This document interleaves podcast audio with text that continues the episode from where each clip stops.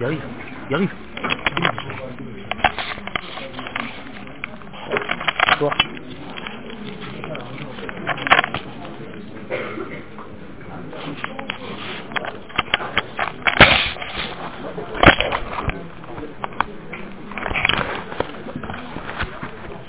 ברשות הרבנים החשובים, ברשות מורי ורבי, הראשון שהדריך אותי כשזכינו לעלות לארץ הקודש, הרב דניאל סבסי שליטה, כל הרבנים החשובים והקהל הקדוש והנכבד.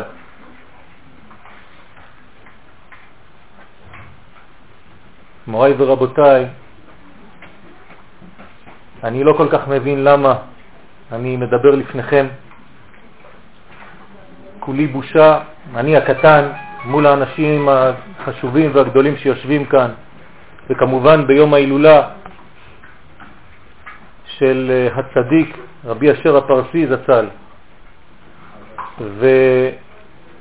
וכהוראת מורנו ורבנו, הצדיק רבי משה אהרון הכהן שליטה, שביקש ממני לבוא ולומר כמה דברים לפניכם. והבא אל הקודש מסייע בעזרת השם. הילולה זו לא סתם התכנסות של אנשים.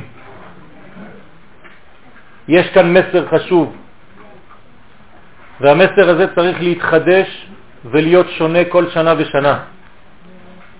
המסר צריך להתאים לתקופה שאנחנו נמצאים בה. אנחנו מתקרבים, בעזרת השם, לראש חודש ניסן, ראש חודשים, ראשון הוא לכם לחודשי השנה, לכן כי יש לנו כוח להתחדש בו, חודש מלשון חידוש. ושלמה המלך בקהלת נותן לנו פסוק אחד שאני חושב ידריך אותנו קצת בכיוון. הוא אומר בקהלת זין, האלוהים עשה את האדם ישר. מוריי ורבותיי, אנחנו נוהגים לחשוב שהתורה היא דבר שכתוב על קלף, אותיות שכתובות על קלף. לא כן הוא. מה שכתוב על הקלף זה ספר תורה, אבל התורה עצמה כתובה בחיים. התורה עצמה לא כתובה בספר. התורה עצמה היא החיים שלנו. מה שכתוב בספר זה ספר תורה, זה משהו אחר. זה אותיות. התורה היא החיים שלנו, היא החיים עצמם. כמו שכתוב במסכת נידה, שהתורה נחקקה בנו כבר כשהיינו עוברים בתוך הבטן של האימא. זה לא כתוב בספר, אלא זה כתוב בתוכנו, חקוק בנשמתנו. זה היסוד שלנו. קיבלנו כבר את כל התורה כולה. אלא שלפתח חטאת רובת. בא מלאך ומשכיח אותה מאיתנו. זאת אומרת שכששכחנו את התורה, כשיצאנו מהבטן, שכחנו את הטבע שלנו. הטבע שלנו האמיתי זה התורה. כשאנחנו יוצאים, שוכחים את התורה. זאת אומרת שאנחנו שוכחים את הטבע האמיתי שטבוע בנו מיסודנו. ואנחנו צריכים כל חיינו פשוט לעבוד על הזיכרון. באנו לעשות רק דבר אחד, לזכור.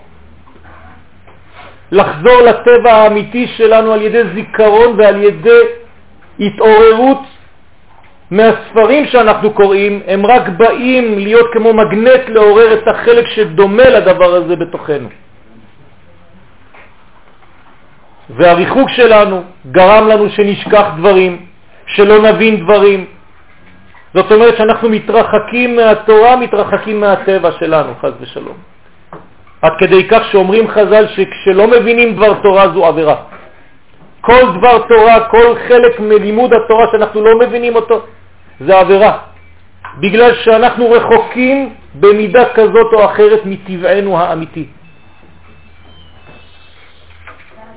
על זה אנחנו צריכים לחזור בתשובה.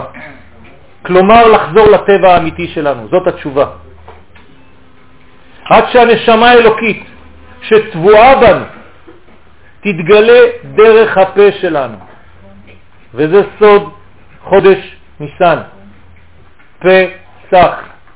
הפה שלנו יתחיל לדבר ולגלות את החיים. הפה שלנו צריך לצאת מהמדרגה של פרעו ולחזור למדרגה של קדושת ישראל, של שורש החיים, סך בגמטרי החיים. פסח. וכידוע בספרים הקדושים שהפה הוא בחינת המלכות, ואנחנו רוצים לגלות את מלכות השם בעולם. כלומר, כשנגלה את מלכות השם בעולם, אז הדיבור האלוקי שטבוע בנו, הוא, הוא אשר יצא מתוכנו, ולא דבר אחר. כלומר, אנחנו צריכים לחזור לטבע האמיתי, לרוח הקודש. אנחנו אמורים להיות נביאים. אנחנו צריכים להגיע לנבואה. אנחנו לומדים תורה כדי לחזור לנבואה. הרי בשביל זה נוצרנו. עם זו יצרתי לי תהילתי יספרו. רק לדבר אחד נוצרנו.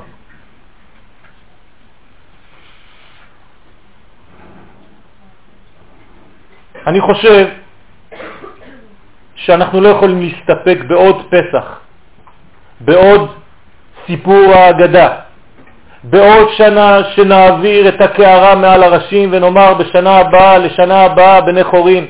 אי אפשר כבר. מוריי ורבותיי, עם כל הענבה וכל הצניעות, אני חושב שאנחנו צריכים להתכוון באמת שזה הפסח של הגאולה של עם ישראל. אם לא, אנחנו סתם אומרים כצפצוף הזרזיר ודיבור התוכי, כמו שאומר הכוזרי. אנחנו חייבים להתכוון למה שאנחנו אומרים. אנחנו חייבים להתכוון שהפסח הזה הוא פסח הגאולה. אי אפשר לומר דברים בעלמא, אי אפשר לשקר לעצמנו. אסור לנו לעבור עוד פסח בצורה שעברנו את כל הפסחים שהיו לפנינו. אלא שהכל צריך לעבור דרך המידות. הרב דרש מקודם שאומנם הצדיקים צריכים מידת הדין כי הם בשורש הבריאה, והאלוהים ברא את העולם במידת הדין. אבל אנחנו במדרגה הנמוכה של שיתוף מידת הרחמים בדין. כלומר, עולם חסד ייבנה. אנחנו חייבים שהאור האלוהי הזה יעבור וירד לכאן במידה הראשונה של העולם הזה, והמידה הראשונה שבעולם הזה היא מידת החסד. כלומר שנתחיל לגלות את מידת החסד. אז לא יהיה עיכוב, אז לא יהיה עוד שלב שמצפים לגאולה שלא באה חס ושלום. אסור לנו להחמיץ, תרתי משמע. לא להחמיץ את החמץ, לא להחמיץ את הגאולה שלנו. אסור לנו לפספס עוד שנה. יהדות זה לא פולחן. יהדות זה לא רצף של מעשים שאין בהם כוונה. אנחנו לא באנו לעשות אקט של צורות של מצוות, אלא אנחנו צריכים לזכור מה שלח אותנו לגלות. מה ששלח אותנו לגלות זה שנאת חינם. וכמו שרבי משה אהרון, שליטה, שיהיה בריא ושלם, שקיבלנו מכתב השבוע, זכינו לקבל מכתב שאומר, מבקש ממני כבוד הרב, ואני נפל בי שוב החולשה. ואני מבקש מכל החברים ליתן תפילתם בי מאת השם יתברך, ותיתן ברכתי בכל הקהל הקדוש לראות פני הגאולה בקרוב.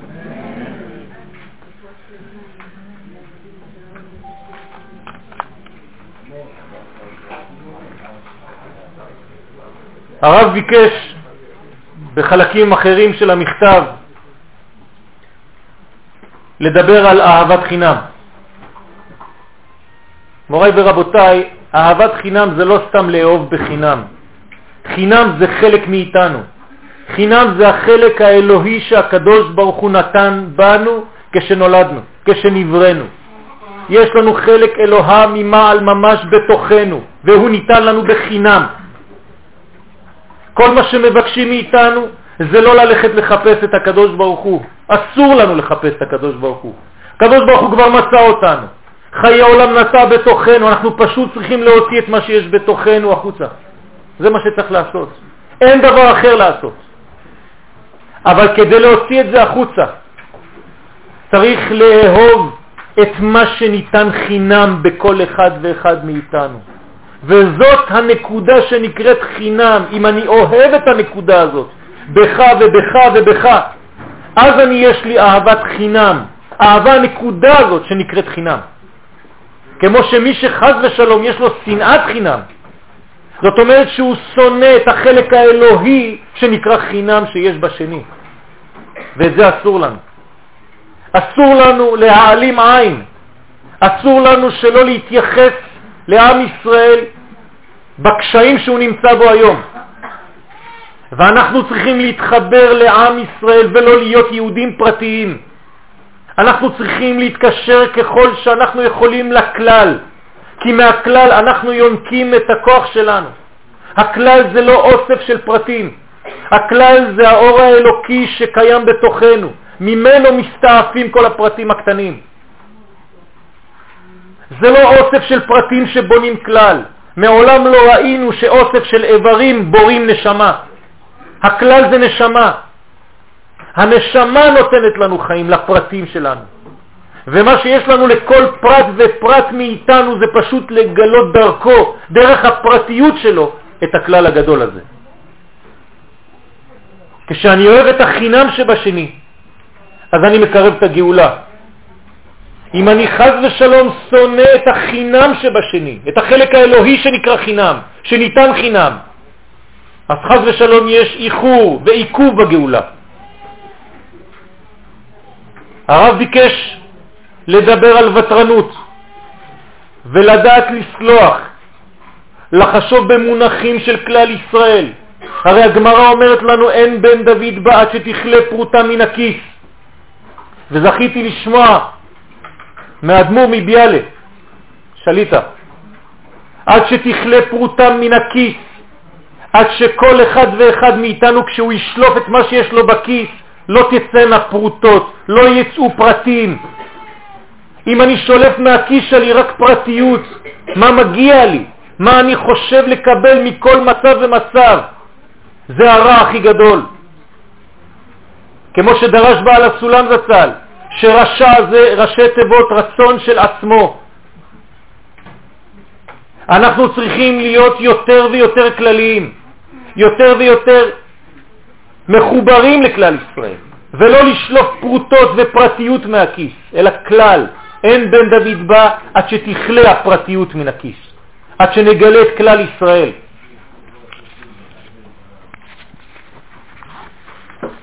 מורי ורבותיי, אני לא יודע כמה הייתי צריך לדבר. יש לי שיעור מאוד ארוך, אני לא רוצה לתת אותו כמובן. אני רוצה לתת לרב שליטה את עיקר הערב, אבל רק רוצה לומר לכם דבר אחד, בכמה אופנים. הגאולה נעשית כשנחזור מן החוץ לפנים. בניין, בניין הגשמי, כמו שהופיע בבריאת העולם, הכל התחיל מהבניין הכי רחוק, מהבניין הכי גשמי, וחזרה אל הבניין הכי נשמתי. אדם הראשון מופיע אחרון בבריאה, ולא בכדי, בגלל שכל מה שנברא לפניו היה חיצוני יותר. ומהחיצוני חזרנו לפנימי ואנחנו ממשיכים לחזור לפנימי יותר. זה סדר גאולת עם ישראל. ואנחנו, עם ישראל, קרואים אדם, כמו שכתוב ביבמות דף ס"א. אתם קרואים אדם, ואין אומות העולם קרואים אדם, דרשו חז"ל, אלא אתם, עם ישראל, קרואים אדם. אדם בגמטריה גאולה. יש בנו את הכוח של הגאולה. והגמרא בסנהדרין ל"ח נותנת לנו את הסימנים, את הסדר של הגאולה. 12 שעות אומרת הגמרא, הווה היום. היום יש לו 12 שעות. היום השישי שאדם הראשון נברא בו היה בנוי מ-12 שעות כמו כל יום. אומרת הגמרא, שעה ראשונה הוצבר עפרו של אדם הראשון. שעה שנייה נעשה גולם. שעה שלישית נמתחו איבריו, שעה רביעית נזרקה בו נשמה, שעה חמישית עמד על רגליו, ושעה שישית קרא שמות וכו' וכו' וכו'. מה אומרת הגמרא הזאת? מה היא באה לחדש לנו? כשעם ישראל חוזר לעצמותו, כשעם ישראל חוזר לארצו ומחדש את בניין גאולת עם ישראל, זה הסוד שמכל העולם הוצבר עפרו. אנחנו כמו עפר שחוזרים מכל ארצות תבל לארץ הקודש. לאט לאט אנחנו נעשים גולם, בדיוק כמו שהאדם הראשון נברא. לאט לאט נמתחים איברנו, לאט לאט נזרקת בנו נשמה, לא לזרוק מלשון זריקה, אלא הזרקה. החדרת הנשמה לתוכנו כמעה כמעה כמו גאולת עם ישראל שהיא כמעה כמעה. הנשמה לא נכנסת בבת אחת, אך בצלם מתהלך איש. לאט לאט הנשמה חודרת לתוכנו. ואז עם ישראל עומד על רגליו. וכשהוא עומד על רגליו, בגלל שיש בו נשמה, אז הוא מתחיל לקרוא שמות.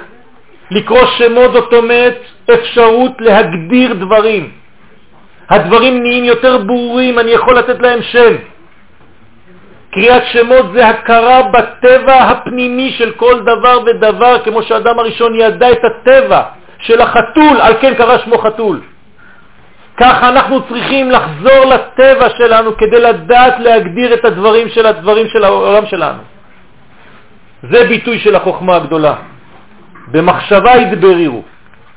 החוכמה שלנו היא חוכמה פועלת, חוכמה שיש בה תנועה. כולם בחוכמה עשית, יש עשייה בחוכמה היהודית. אין עד סתם חוכמה ארטילאית מנותקת מהחומר, אין דבר כזה. והנביא אומר לנו, אל תראי תולעת יעקב בישעיה מ' אני עזרתיך נאום השם וגואלך קדוש ישראל. יש פה ביטוי לא פשוט. הנביא מכנה את עם ישראל בשם תולעת. בספרים הקדושים, בתולדות הארון, כתוב שהתולעת שעליה מדובר כאן היא תולעת המשי.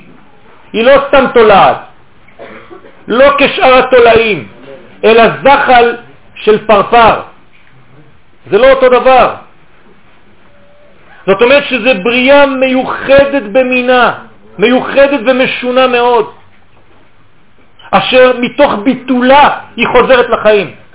מתוך הרמה הכי שפלה שדומה לתולעת, משם צומחת הגאולה. כמו שהאדם הראשון ננסר מאשתו כדי שיעברו ממצב של אחור באחור למצב של פנים בפנים, למרות שבזמן הנסירה יש תרדמה, יש חולשה, יש סכנה. למרות זאת, כל הנסירה הזאת, כל האי-ודאות, כל החושך הזה הוא רק כדי להוליד אחריו אור גדול. פנים בפנים זה לא אחור באחור. הנביא מרגיע אותנו, אל תראי תולעת יעקב, אפילו בזמן שאתם נקראים יעקב, בזמן שאתם עדיין תולעים, אל תראי תולעת יעקב. זאת אומרת שאנחנו צריכים להתבונן בתהליך היווצרותו של הפרפר הזה, בתהליך ההתפתחות של התולעת הזאת כדי להפוך להיות פרפר. כתוב בספרים הקדושים ארבעה שלבים עוברים מהתולעת הזאת כדי להגיע לפרפר. ארבעה שלבים יש בין האור לבין הכלי. כנגד ארבע אותיות שם הוויה, ברוך הוא, ברוך שמו. ההוויה זה לא שם, הוויה זה חיים. שם השם זה שם החיים, זה שמם של החיים. בהם אנחנו מתהווים, זה שם הוויה, זה מה שמהווה אותנו. כל שלב יכול להימשך זמן רב. אומרים לנו חז"ל, השלב הראשון זה ביצה. התפתחות איטית מאוד, טבעית מאוד. הרבה זמן לוקח.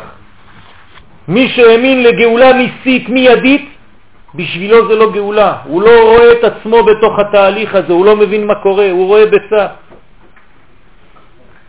גם מי שהצטרף לרעיון והבין שהגאולה היא ממש סדר המתלבש בתוך הטבע, אז הוא כל רגע מצפה להופעתו של הפרפר. במקום זה, מה מופיע אחרי הביצה? זחל. אין עדיין פרפר, יש זחל. מי שציפה לפרפר הזה, מחכה לפרפר הזה, מאוכזב מאוד. איפה הגאולה? אני רוצה לראות פרפר, אני רואה רק זחל. איפה הפרפר היפה הזה? הבלתי מזיק. יש לי במקומו זחל שהוא מגדולי המזיקים, מקרסם את הכל, אוכל בלי הרף. כל חייו מסתכמים רק בדאגה לכלכלה וביטחון. זה אתה פרפר, זאת הגאולה שציפינו לה? רק כלכלה וביטחון, רק אוכל? אתם יודעים, מוריי ורבותיי, שהזחל, עד שהוא הופך לפרפר, הוא משתנה וגדל פי 13 אלף. שמעתם את המספר 13 אלף פעמים יש לו גדילה עד שנהיה לפרפר. אז בהתחלה הוא מפתח רק מערכות של הגנות, דרכי הצבעה, דרכי התקפה. יש לו מוח, יש לה תולעת מוח, שהמוח הזה מנהל את כל המערכות. יש לה תולעת גם לב, יש לה מערכת דם, אבל הכל משמש רק לדבר אחד, רק לאכילה ורק לקיום. כמובן שהבנתם את הנמשל. מי שמצפה לפרפר הוא עדיין מאוכזב. גם אלה שהשתתפו והמשיכו בתהליך הגאולה, עכשיו הם נופלים. נופלים בדרך, חז ושלום. כי הם רואים איפה הפרפר. רבים פורשים, חז ושלום, כי הם נבהלים בראותם. בניין כל כך מגושם, אני רציתי גאולה ואני הולך לחומר יותר ויותר חומרי, כל כך ארצי. ציפיתי לדברים הרבה יותר רוחניים, ובמקום זה יש לי זחל שדבוק לאדמה, לחומריות. אתם יודעים שלזחל אין צוואר שמפריד בין הראש לבין הגוף. זה סימן. זאת אומרת שאין לו הפרדה בין ראש לגוף. כל הראש שלו זה רק בשביל הגוף. הוא חושב רק על הגוף. כל קיומו זה רק כדי לקיים את הגוף שלו. אין שום מגמה רוחנית. איפה אנחנו נמצאים? איפה הגאולה של עם ישראל? איפה האידאל? רק לאכול, רק לשרוד. זה מה שנהיינו. בשלב זה מרגיע הנביא, אל תראי תולעת יעקב. למה אל תראי תולעת יעקב? כי את לא תולעת סתם. את פרפר שעדיין לא רואים אותו. אתה כוח עם ישראל שלא רואים אותו. אנחנו פשוט שכחנו את זהותנו הפנימית. במקום להתייחד עם עצמנו ולגלות את בני מלאכים שאנחנו. אנחנו מתנהגים כמו חקיינים לאומות העולם.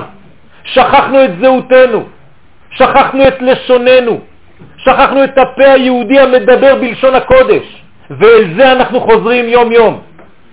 רק שהתהליך הוא זוחל, הוא כמו הזחל. מי שניסה לקצר את ימי חייו של הזחל כדי להיות מהר פרפר, הסתבר שזה הפך להיות פרפרים משונים שהם בלתי טבעיים, לא נורמליים. זאת אומרת שאנחנו לא יכולים לקצר את התהליך. מוריי ורבותיי, אני רוצה להגיד לכם משהו. הגאולה זה לא רק דבר שהולך להיות. מי שלא מבין שהתהליך עצמו הוא חלק מהגאולה, הוא לא הבין כלום. שנה שעברה יצאנו ממצרים והייתה גאולה, רק שלא גאולה שלמה. היה חלק של גאולה ששנת תשס"ה הייתה גאולה, אף אחד לא שיקר לכם. רק שאנחנו מצפים לגאולה בשלמותה, שבשנת תשס"ו יהיה השלב האחרון שאז יופיע כל הכוח, כל התמונה השלמה. אבל כל שנה ושנה הייתה גאולה. כי אתם יודעים למה? כי השלבים הם חלק מהגאולה. אסור לחשוב שהגאולה היא רק דבר שאני מצפה לו והיום אין כלום. זה לא נכון. מי שמזלזל היום על כי אין אלוהי בקרבי מצאוני הרעות האלה. חז ושלום לומר כך. אלא כל יום ויום אנחנו בתהליך של גאולה ואנחנו נגאלים. הרי אנחנו אומרים בעבר, ברוך אתה השם גאל ישראל. ולפעמים גם אסור לקודש להפריע לבניין החול, כי בניין החול הוא המתחיל. ככה כשנולד ילד קטן אסור להפריע לו, צריך לתת לו כוח לשחק. אם הילד לא משחק בגיל הרך, הוא לא יהיה נורמלי כשהוא יהיה גדול. לא צריך להחדיר בו קודש לפני שהחול מתבסס ממש. צריך לתת לו גם את הפן הזה, כדי שהחול יהיה בסיס חזק לחלות הקודש עליו. זאת אומרת שהחומר הוא קודש, רק בצורה אחרת. ככה אומר הגאון בווילנה, בסוף ביורו על ספרא דצניעותא. אומר הגאון ביציאתה של האומה הישראלית מבית הקברות הגדול של הגלות לשוב לתחייה בארץ חייה. במצב כזה יש סיבוכים רבים, יש מומים, יש חולאים נפשיים, חולאים רוחניים, וצריכים רפואה. אז באנו לבית החולים הגדול, זה ארץ ישראל. אנחנו בתוך בית חולים גדול, אבל אנחנו מתחילים להירפא ואנחנו בשלב סופי של רפואה בעזרת השם. וגם בעלי המומים יקומו לתחייה. גם בהם מאיר אור הסגולה. הדור הזה הוא בעזרת השם דור הגאולה. הרב כתב לי במקום אחר במכתב שאנחנו קרובים מאוד לגאולת עם ישראל, שצריכים להתפלל ולדבר על הנושא. אני אקצר. במשך חייו עובר הזחל שדיברתי עליו חמש פעמים תהליך של התנשלות. זאת אומרת שהוא מתפוצץ פעם אחר פעם מרוב אכילה. אותו פרפר שאנחנו מצפים לו, בינתיים לא רואים כלום.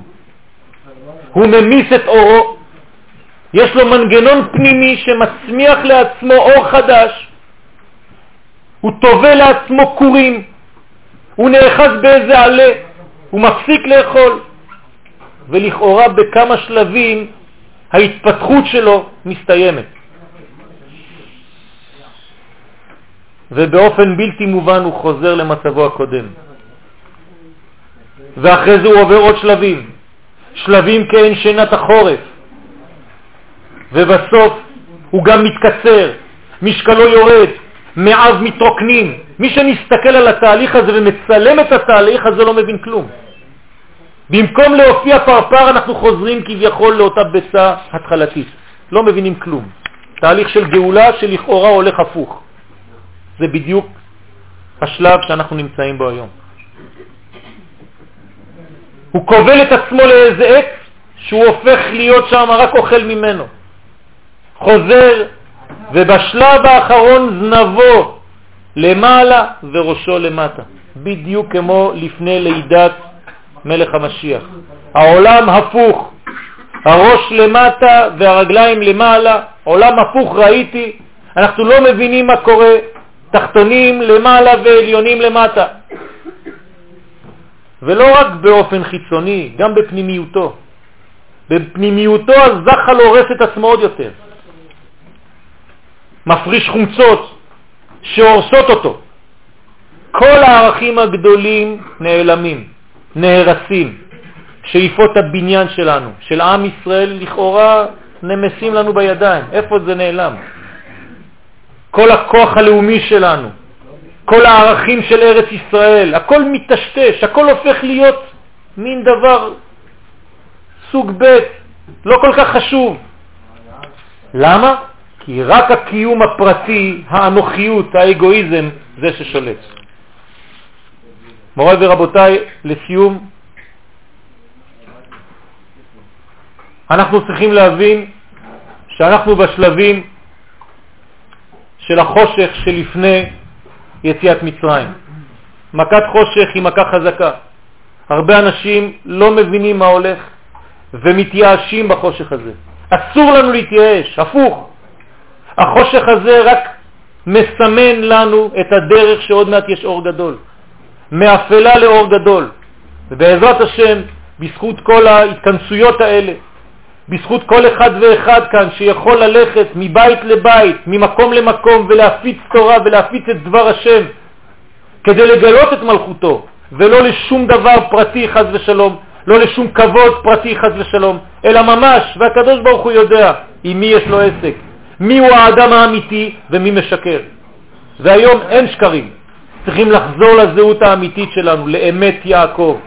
ובעזרת השם, בזכות כל הצדיקים, עלינו להודות לצדיק שארגן כל שנה את הרעיון הזה, לעשות את ההילולה הזאת, וכמובן למשפחה, לדורון ודניאל. הקדוש ברוך הוא יברך אותם, שבזכות כל המאמצים שהם עושים וכל מי שמשתתף מקרוב או מרחוק, שבעזרת השם נזכה השנה ממש, ולא לומר את זה סתם כתפילה כזאת באוויר, אלא להתכוון לזה, שבעזרת השם נצא מגלות לגאולה באור גדול. אמן כן יהי רצון.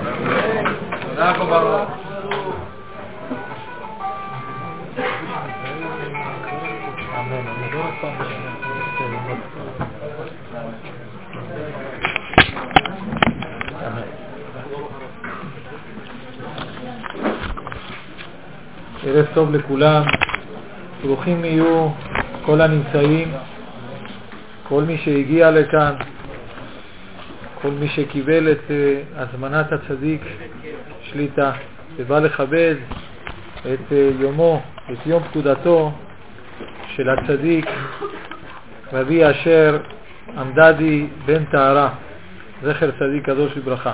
זכות תגן עלינו ועל כל ישראל. גם מי שרצה להגיע ולא הגיע, מעלה עליו הכתוב כאילו הגיע. ובוודאי השם יברך אתכם, שיתמלאו כל הברכות שהצדיק תמיד מברך אותנו. כל הברכות בבני חיי ומזוני רביכם מעליה, ברוחניות ובגשמיות, בכלל ובפרט, שכל הברכות האלה תתקיימנה, אמן. מהרה. אנחנו חייבים תודה מיוחדת לכל המסייעים הרבים, כפי שאמר אה, רבי יואל, השם יברך אותו, אז גם כן לכל הרבים שעשו לשם שמיים, שטרחו כל כך בסעודה, הרי היא נחשבת לפי ההלכה גם כן לסעודת מצווה, כיוון שכל הסעודות שאנחנו טורחים בהן, כן, גם כן לשם צדיק, ויום הילולה גם יש בזה משום סעודת מצווה. השם יברך את כל, כל אלה שעושים, ממשיכים לעשות עכשיו, לשם שמיים, אנחנו מברכים אותם בבני חיי ומזוני רביכם מעל יאמן. אני רוצה לקרוא בפניכם את המכתב ששלח לי הראשון לציון, הרב מרדכי אליהו שליטה, כן, למאורע הקדוש הזה. הוא מברך את כל הציבור הקדוש, ובראשם הרב הצדיק הגאון רבי אהרון הכהן, שיחיה לאורך ימים טובים, אמן. ויתברך בנבואה, בבריאות, בגופה ונאורה מעליה, כאשר נעים זמירות ישראל, כן בירך, והתקיים בו הפסוק עוד ינובום בשיבה, ושנים ורעננים יהיו, וכן בפסוק רגלי חסידיו ישמור, רגלי עמדה במישור, ובמקלים אברך אדוני. ולכל הקהל הקדוש אברך, ותתברכו בבני חיו מזוני רביכם, והקדוש ברוך הוא איתה בינינו וביניכם אהבה ואחווה, שלום ורעות ואחדות לעד. וזכות הצדיק בעל ההילולה יגן על כל המשתתפים וכל העוזרים וכל המסייעים, וכולנו נזכה בביאת משיח צדקנו גואל לישראל בעגלה ובזמן קריב, אמן כן יהי רצון. הצדיק, אבי משה אהרון, הכהן שליטה, שלח כמה מכתבים לצורך המאורע, אני אקרא חלק, לא את הכל נוכל אה, אה, לקרוא, אבל חלק מהם, כיוון שהוא מברך אותנו בברכות, אנחנו זקוקים להם היום במיוחד, בתקופה שחלילה מחלוקת מתגלה, אנחנו חייבים לקרוא את הברכות וזקוקים להם. יהי בך ברכה מאת השם יתברך, שמחתי מאוד שקיבלת על עצמך לעשות המאמץ בקודש, ויודע אני הקושי בך בזאת. יהי שכרך מאת השם יתברך בדבר שה... בדבר שאלתך לדרשה. אני שאלתי את הצדיק מה להגיד, מה אנחנו יכולים להגיד, מה נאמר ומה נצטדק בימים אלו. אז הוא, אז הוא אה, עונה, אומר, מה שלבך, מה שבלבך חפץ, תאמר, והשם ייתן בלבך דבר, ויהיה השם עמך בזאת. אבל וכן נכון לדרוש לפני הקהל הקדוש בדברי ספרי האחרון. הוא הוציא ספר לאחרונה, ספר קדוש מאוד, שביל אל האור, ולכן יש כמה דברים חשובים שם בספר, הן בעיון עמוק מאוד בחוכמה האלוקית, אבל במיוחד הדרכות פשוטות, מעשיות לימים האלה, כמה דברים שאנחנו צריכים להיזהר בהם. וכן בדבר הגאולה, שהוא מביא שהגאולה הזאת קרובה ביותר. ומה עלינו לעשות? לכן אנחנו, אם ירצה השם, אנחנו נקרא מן, מן הכתוב. וכן מבקש גם כן לדבר על אהבת חינם, כמו שגם כן לרבי יואל הורה, אנחנו חייבים לדבר על אהבת חינם. ומהי אהבת חינם? חינם מלשון חן. היא רצון שכל יהודי ימצא חן בעינינו.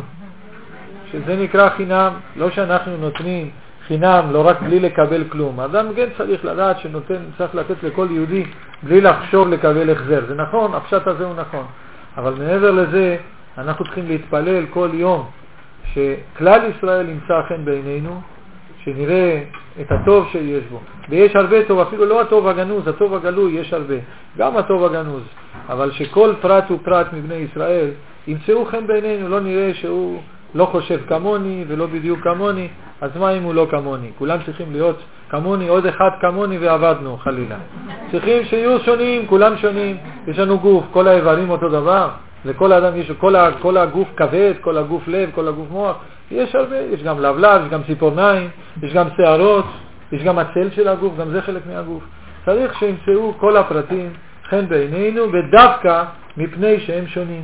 אנחנו צריכים לאהוב דווקא את הדברים השונים. מדוע דווקא את השונה יותר מאת הדומה? כיוון שהדברים הדומים, סימן שכבר יש. כשאני רואה דבר דומה, סימן שזה כבר ישנו, ישנו אצלי. אז לא צריך עוד ועוד ועוד. אבל הדברים השונים, סימן שאני חסר בהם ואני צריך אותם, אז הם צריכים למצוא חן בעיניי עוד יותר.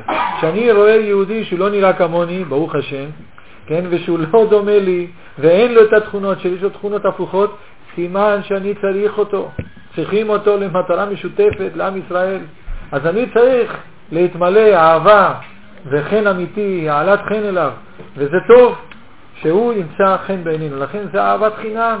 אהבת חינם שאנחנו צריכים להתפלל שכל יהודי ימצא חן בעינינו תמיד. ואז אני מוסיף את זה כל תפילה, בבוקר, כן, בצהריים, בערב, בבוקר, בצהריים, בכל יום תמיד, אני מתפלל שכל יהודי ימצא חן בעיניי. כי אחרת המידות הלא טובות שלי תקפוצנה ואוי ואבוי, אז עוד פעם מחלוקת, מה עשינו? בשביל מה? מה הדבר הזה? מה הדבר שטות הזאת? שימצא חן, שהדבר יהיה כמוני, שימצא חן בעיניי רק מה שדומה לי. מה זה, מה החוכמה? בעצם אתה אוהב את עצמך, לא שאתה אוהב אותו, כיוון שהוא דומה לך אתה אוהב. בעצם זה אהבה עצמית בלבד. אלא אהבת חן, שימצאו חן בעינינו בני ישראל. אם כן, מברך את הקהל הקדוש ברכת חיים, בהם לחיים, לחיים טובים ולשלום, בם ונזכה לראות הגאולה בקרוב.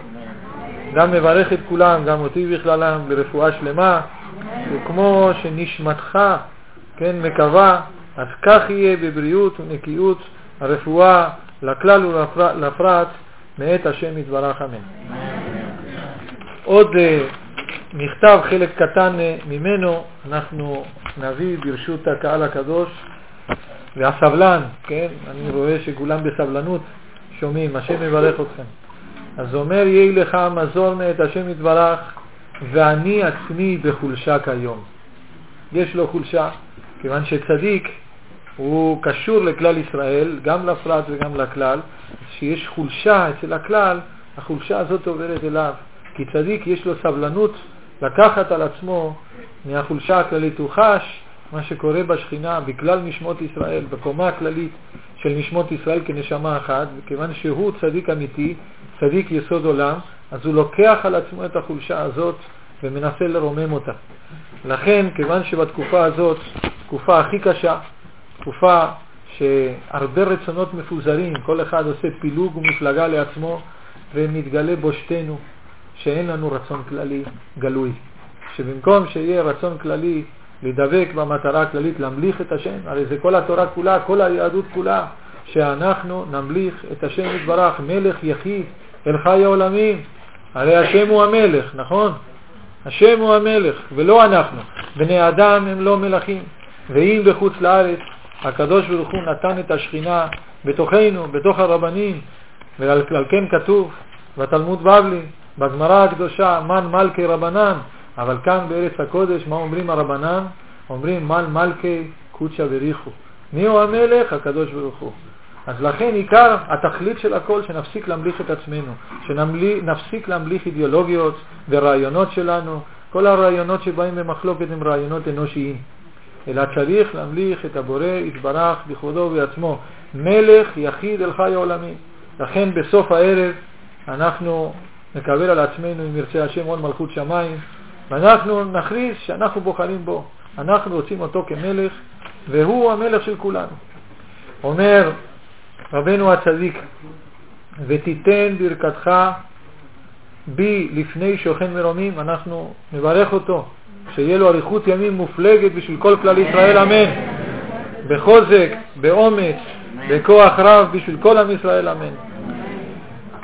ובדבר יום ההילולה תיתן קולך במה שלבך חפץ, והשם יתברך יהיה עמך בזאת, וכן תיתן הדברים לקראת הגאולה מאת השם בנו.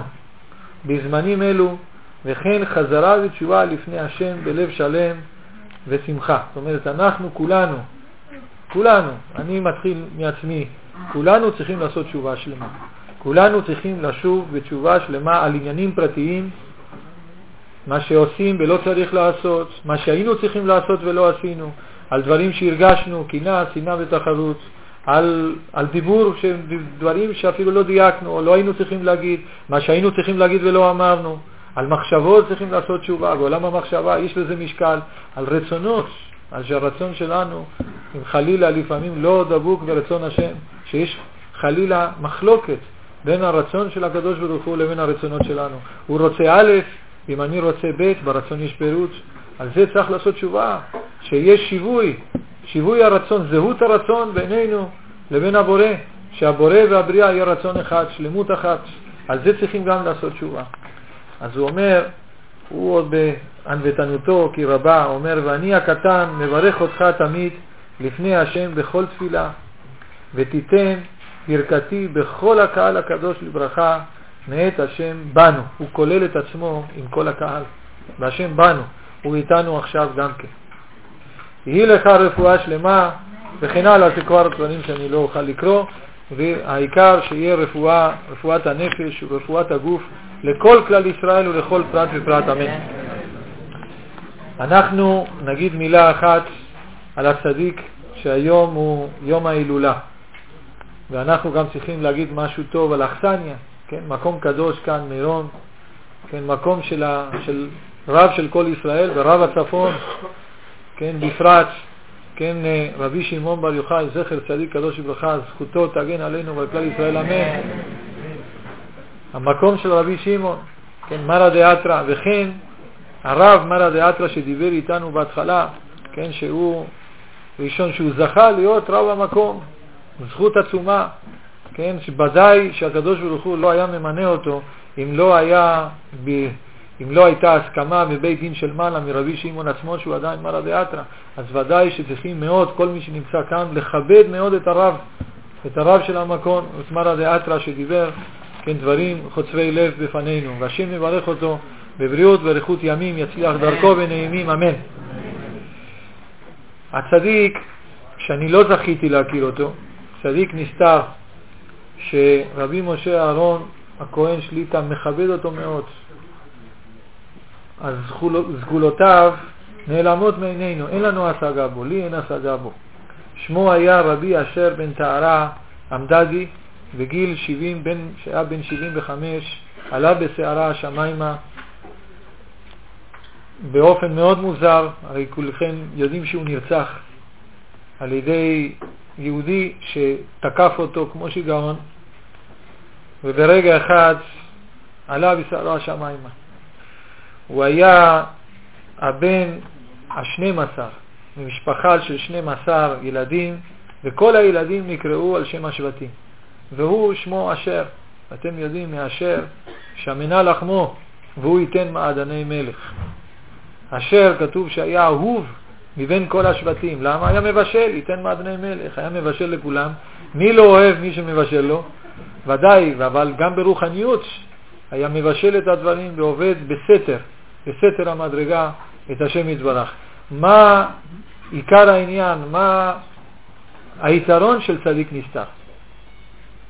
פעם שמענו בשם הבעל שם טוב הקדוש שכל אחד צריך להסתכל על כל יהודי כאילו הוא צדיק נסתר. אתה רואה את היהודי, אתה יודע מה יש בפנים?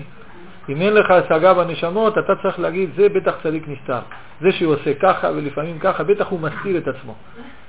אז כל יהודי, או שהוא צדיק נסתר או שהוא צדיק גלוי. אז אם כן, או שהוא צדיק עכשיו או שיהיה צדיק אחר כך, אבל הוא צדיק, ועמך כולם צדיקים. ואם כולם צדיקים בגלוי, לעולם ירשו הארץ, יורשים את ארץ הקודש. צריכים לרשת את ארץ הקודש, וגם את הרצון הקדוש שלנו לזה. הצדיק הזה היה לו יתרון גדול, היתרון של מי שעובד את השם בסתר זה שהוא חופשי, שאין לו מגבלות. מי שהוא גלוי, אז הוא כבר תפוס ומוגבל על ידי הסתכלות הקהל. יש דברים שהוא כבר לא יכול לעשות, כי רואים איפה שהוא הולך, הוא רוצה לעשות את זה טובה מעבר למידה, מעבר לשורה, אז הם כבר מגבילים אותו. יחשבו שכולם צריכים לעשות אותו דבר, וזה הוראה לכלל ולדורות, לציבור, ואולי יגבילו אותו, אולי זה לא למעמדו, חושבים הקהל. לכן צדיק נסתר, אף אחד לא חושד בו, שיש בו משהו, הוא יכול באמצע הלילה לבוא ולזרוק כסף ואוכל בחלון של מי שהוא רוצה, הוא יכול לעזור למישהו בלי שיתפסו אותו, בלי שידעו בכלל. הוא יכול לעשות הרבה טובות למעלה ולמטה, לכלל ישראל, לפרט, בלי שיהיה מוגבל. אדם שעיניים בו, עיני, לא עיני השם בו, אלא עיני הקהל בו, הוא מוגבל. כבר מגבילים אותו, יש בזה הגבלה מסוימת. הצדיק הזה הסתיר את עצמו כל חייו, ולפי מה שרבי אהרון הכהן סיפר לנו, הוא ביטל הרבה גזרות. הרבה הרבה גזרות נתבטלו בשנים הקודמות בזכות הצדיק הזה, דברים שאנחנו לא יודעים ואפילו לא משערים. יהיה זכרו ברוך בעיני כל. וההילולה, ההילולה שלו שהתחילה כעת, יהיה לה המשך, כן, בבית העלמין במירון בשעה תשע בבוקר מחר. ויהיה גם כן סעודה, סעודה ברשב"י, סעודה קלה בשעה עשר. מאוד חשוב שכל מי שיכול להגיע, יגיע וייתן כבוד לזה שבסתר, ולא לקבל שום כבוד, ולא שום רצון לקבלת כבוד ותעודה, הוא עשה למעננו, למען כלל ישראל, אמן. בימים האלה שאנחנו רואים לבושתנו, לכלימתנו, שהרצונות של כלל ישראל הם במחלוקת. כל אחד עשה פילוג, וכמו שראינו במכת הצפרדע, שהמצרים ראו את הצפרדע, ובמקום לעשות תשובה על זה שמקבלים מכה, הם היכו את המכה. היכו את, את מה שבא לעורר אותם בתשובה. היכו את הצפרדע, ואז כמה יצאו? עוד צפרדעים ועוד צפרדעים. ככה קופצים עוד מפלגות ועוד מפלגות ועוד מפלגות. ממפלגה אחת, שלוש מפלגות ועוד. בלבושתנו, כדי, במקום שאנחנו נעשה תשובה על זה שיש פילוג, מפלגה זה לשון פילוג בישראל, שאין רצון אחיד לתכלית המשותפת של כלל ישראל, להמליך את השם. והשם אלוקיכם מלכיכם, אומר שמואל הנביא, שרוצים להמליך מלך, רוצים להמליך בן אדם על בני אדם. אומר שמואל הנביא, כי לא אותך, אומר לו הקדוש ברוך הוא לשמואל, כי לא אותך מעשו ממלוך על ישראל, כי אותי מעשו ממלוך עליהם. רוצים להמליך בני אדם על בני אדם, שיטת נמרוד, שיטת גויים. במקום שאנחנו נעשה תשובה, אומרים לא, אנחנו נעשה מפלגה יותר טובה. נעשה עוד צפרדעים ועוד צפרדעים, ואז נעשה דבר, שלא נדע. אז אם כן, אנחנו, כיוון שוודאי כולם מתכוונים לשם שמיים, ואנשים לא ידעו את תורת המלכות, תורת השם היא תורת של מלך. אלוקינו מלך העולם אומרים על כל ברכה, כל יום אומרים השם מלך, השם מלאך, השם ימלוך עולם ועד. ובסוף מה עושים? שמים איזה פתק לאיזה בן אדם שנותנים לו כוח לבן אדם שהוא ימלוך עלינו חלילה. אבל אני לא רוצה לדבר על זה, אני רוצה להימנע ממרירות חלילה ביום הילולה של צדיק גדול כזה. רק אנחנו נקרא תפילה, אני מבקש, מי שיכול להפיץ את התפילה הזאת, תפילה למלכות השם, תפילה להנהגת קודש.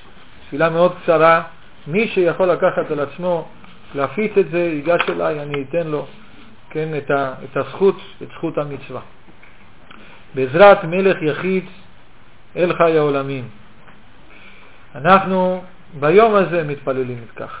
יהי רצון מלפניך אבינו שבשמיים, אלוקי ישראל אבינו מלך יחיד אל חי העולמים, שתרחם על כלל ישראל ותיתן לנו מנהיגים אמיתיים, קדושים, צדיקים וטהורים, ישרים ואמיתים, הממליכים אותך לעולם ולא את עצמם. ותן להם כוח ובריאות איתנה ואריכות ימים מופלגת ושמחה וטוב לבב והרחבת הדעת ומנוחת הנפש ורצון ושלום והצלחה. ושים חלקנו עמהם ולא נבוש ונהיה קשורים בהם באמת לחבר גוף בראש קומת ישראל יחדיו. ונמצא חן בעיניהם ללמוד מתורתם ולקיים פסקיהם לעשות רצון האדון השם אלוקי ישראל לתקן עולם במלכות שקי וכן יהי רצון ונאמר אנחנו מבקשים, כפי שרבי יואל כאן הזכיר, שעוד עוד פסח, ואנחנו עושים עדיין פסח של סימנים.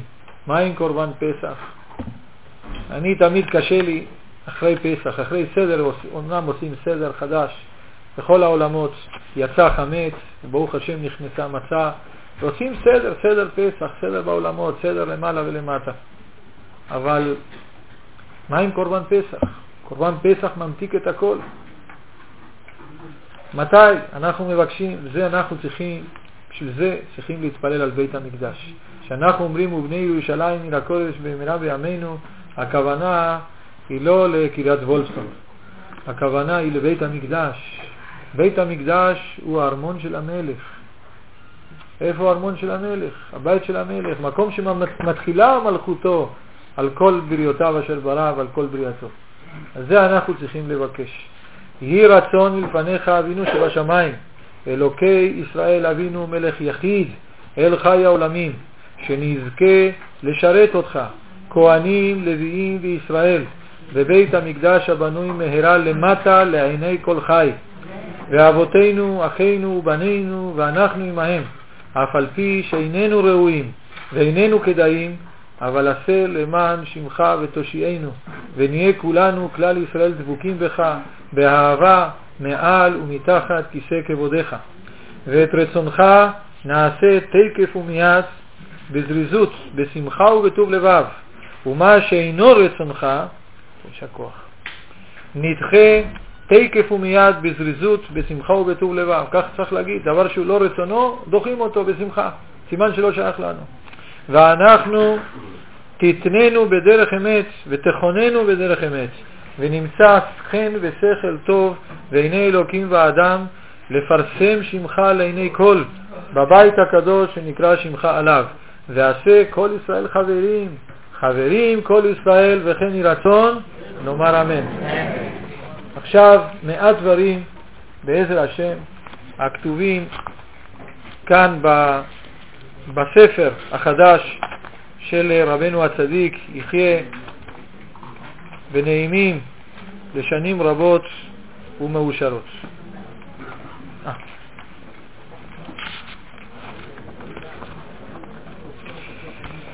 אומר כך, הוא מתוודה, אומר לעיתות כאל בעוונותי הרבים, קלה כוחי, ואני נמצא בתוך גלות עצמי.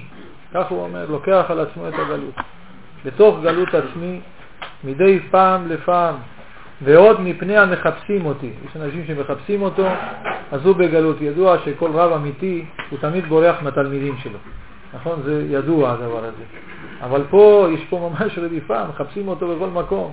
אז לכן הוא, יש לו ממש רדיפה מהעניין הזה, וצריך אה, צריך דרך ארץ. אי אפשר, הרב יודע בדיוק שהרב אמיתי שמחפשים אותו יודע מי מחפש אותו ועל מה הוא מחפש אותו, ומה הוא רוצה ממנו. ותאמינו לי שאני נוכחתי לדעת שהוא מרגיש כל דבר. במשך חמש, שש שנים הוא היה שולח לי מכתבים ואני לא הכרתי אותו בכלל ולא פניתי אליו. במשך חמש-שש שנים היה, מתי שהיה מגיע הזמן הנכון, או שהייתי במצוקה, או שהייתי צריך להכריע הכרעה חשובה, היה מגיע מכתב ממנו. והיה שולח אותי לכל מיני משימות אצל אנשים אחרים שגם לא מכירים אותו, והוא היה יודע מה בסתר ליבם, מה מצוקתם ומה הם צריכים, איזה עזרה בגשמיות וברוחניות הם צריכים. אז תאמינו לי שהוא יודע, הוא יודע מראש. לא צריך לרדוף אחריו, לא צריך לחפש, הוא אומר שעכשיו לא שולחים לו מכתבים וצריך לחכות ולהמתין, נמתין, הוא יודע. והוא גם מתפלל עלינו. אז אם כן הוא אומר שמדי פעם בפעם ובגלות עצמי, כך הוא אומר, ועוד מפני המחפשים אותי והקיפוני, סבוני גם סבבוני בעוונותיי הרבים, ומאת השם היה לכפר עליי בעוונותיי. כמובן זה עוונות הדור ולא עוונות שלו. ולכן אחת שאלתי מהקורא אפו עליי, בל יחרה, ואם לא כתבתי בו מכתבי עד כה, אם הוא לא ענה מכתב למישהו מאיתנו, יש לזה סיבה. הוא בכל אופן מתפלל על הישועה וכבר מתחיל לפעול הדבר. ובאם שגיתי, חלילה, וכראוי לא כתבתי, וזאת יען אני מהתלאות עמוס, ותרדות הזמן יום יום עלי יעמוס.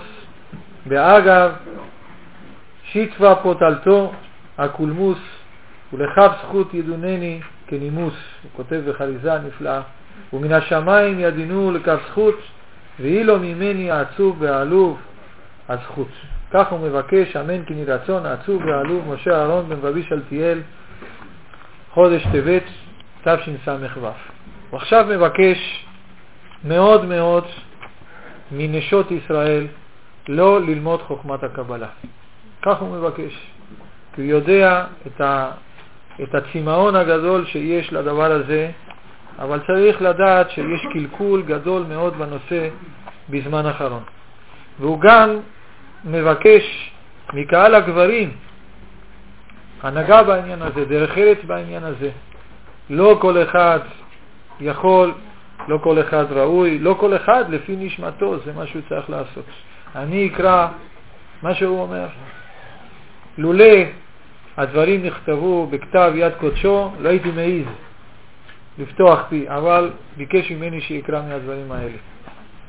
ובדבר שכיום נכנסים אנשים בלי דעת השם יתברך, וכן נשים לומדות הקבלה בלי הבנת הדבר, וכן אנשים ללא יראת השם לומדים הקבלה ונותנים בהם הקהל שם מקובלים, השם ירחם, והם מקלקלים הקדושה, כי הכל לשם הגאווה והסקרנות. מכאן למדנו שלא לומדים מתוך סקרנות. במשך שנים נודע לי הדבר. אני הייתי מלמד הרבה בהרבה מקומות בארץ, וראית, ושיניתי הרבה מדרך דרך לימודי, כיוון שראיתי שלא תמיד מוסיף יראת שמיים. יש אנשים שוודאי שלומדים פנימיות התורה אחרי שמילאו קרסם בש"ס ופוסקים, ודאי זה מועיל להם מאוד. פשיטא מהני, הם עולים, איל ונפיק, איל ונפיק, ומזדככים מאוד ומוסיפים יראה על יראתם. אבל יש אנשים שזה מוסיף להם רק גאווה.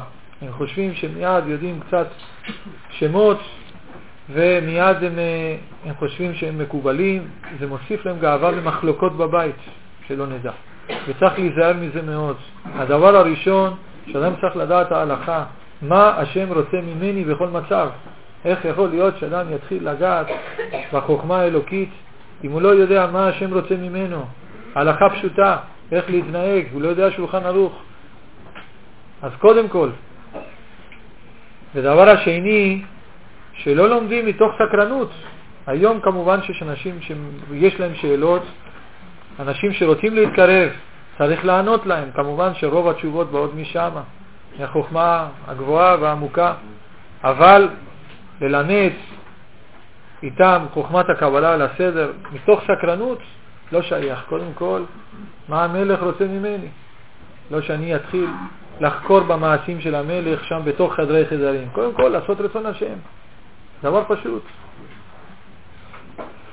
אז לכן הוא אומר לנו, נותן לנו סימן, שלא ללמוד מתוך גאווה וסקרנות. ואם יש לו אדם גאווה וסקרנות, אגב, שלא ילמד. שלא ילמד, את, שילמד הלכה. הלכה תשבור לו את הגאווה ותשבור לו את הסקרנות. וכן, חלילה, מחללי שבת הלומדים בכל מיני מקומות את, את הקבלה ועושים מקודש חול חלילה, השם ירחם, השם ירחם בידינו, ולכן הרוצים לשם שמיים ולשם הקודש ללמוד, אזי ידעו שעניין לימוד הקבלה מתחלק לארבעה חלקים.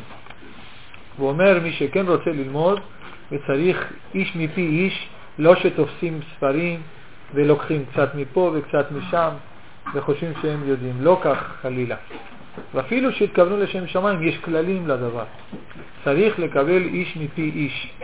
ושהרב קיבל איש מפי איש. זה לא אחד שקרא כמה ספרים ואז יצא לדבר. צריך הדרכה, צריך תורה שבעל פה כאן.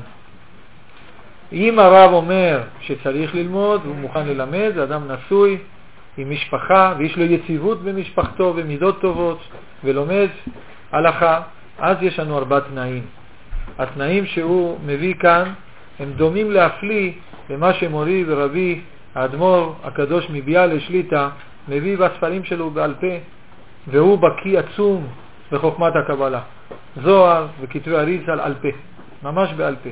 בקיא עצום ברוחב ובעומק ובאורך.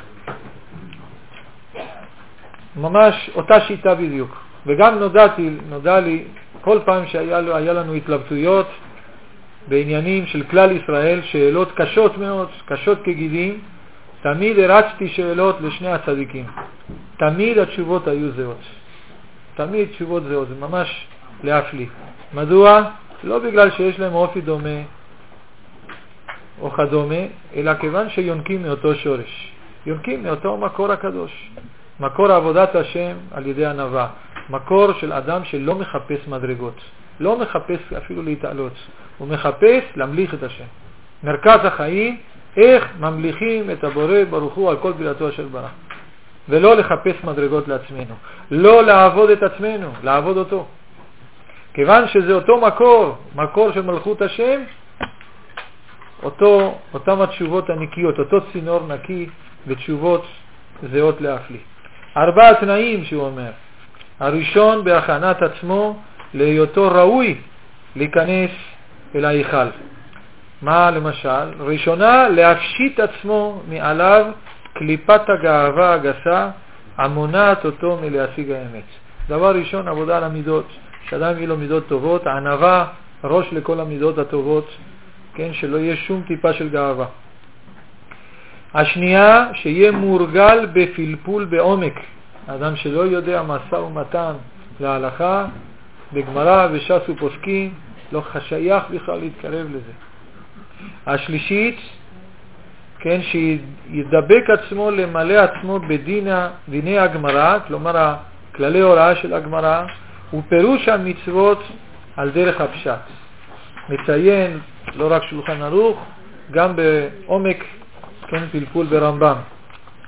והתנאי הרביעי, שיש שלם במקרא ובמשנה ובידיעה נכונה, שידע את חוקי התורה, מה השם רוצה מאיתנו. וכן שיטהר מחשבתו מהבלי הזמן ותענוגיו. זאת אומרת, הוא מוקדש להשם. כלי קודש. וכן הסיגופים בהתבודדות לפני השם יתברך. כשהוא אומר הסיגופים, הכוונה שאדם ימנע את עצמו מכל מיני תענוגות, והתבודדות, שאדם ירגיל בהתבודדות שיש לו את הזמן להתבודד לפני השם יתברך. גם כן, לפני שנה קראנו מהספרים הקודמים של הצדיק, שליטה, ראינו שהוא מדבר הרבה על התבודדות. שאדם שלא עוסק בהתבודדות, בלדבר עם השם יתברך, לשתות בפני השם יתברך, יהיה לו זמן להיות לבד עם השם, לבודד את כל העולם, שהעולם לא יפריע בינו לבין הבורא, אז הוא לא מגיע לשום מקום. כל, הוא כולו מלא רעש ולא ברעש השם. אם כן, הוא אומר שהאדם יש בו כל חלקי המציאות, ולכן צריך לדעת שהיסודות של כל העולם יהיו משועבדים אליו, ולא הוא יהיה משועבד לכל מיני מצבי רוח ומצבי גוף. היסודות צריכים שיהיו משועבדים אליו.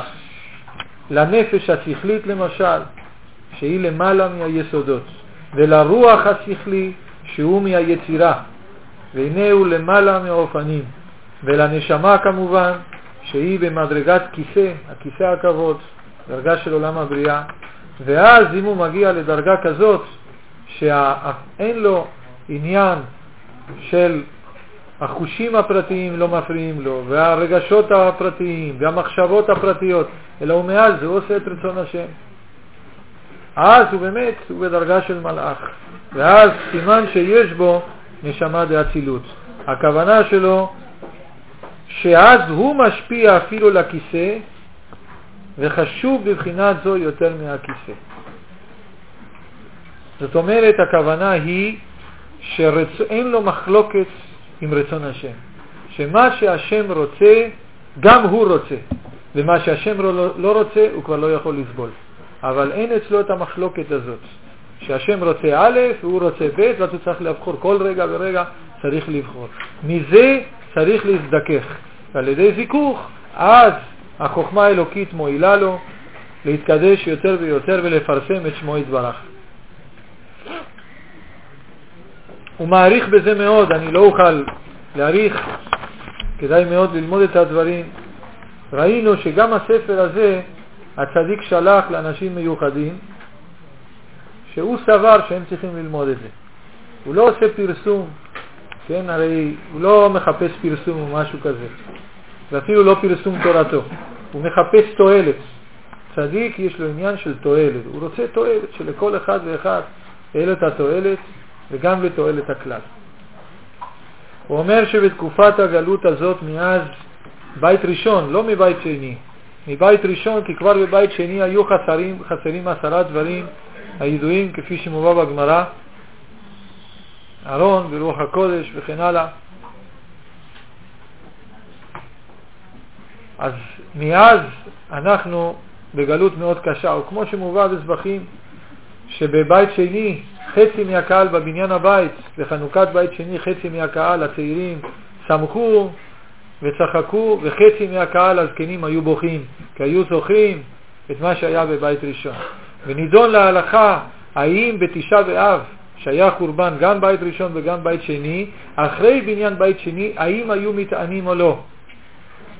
ונידון שכן, שהיו מטענים, כיוון שהיה חסר העיקר.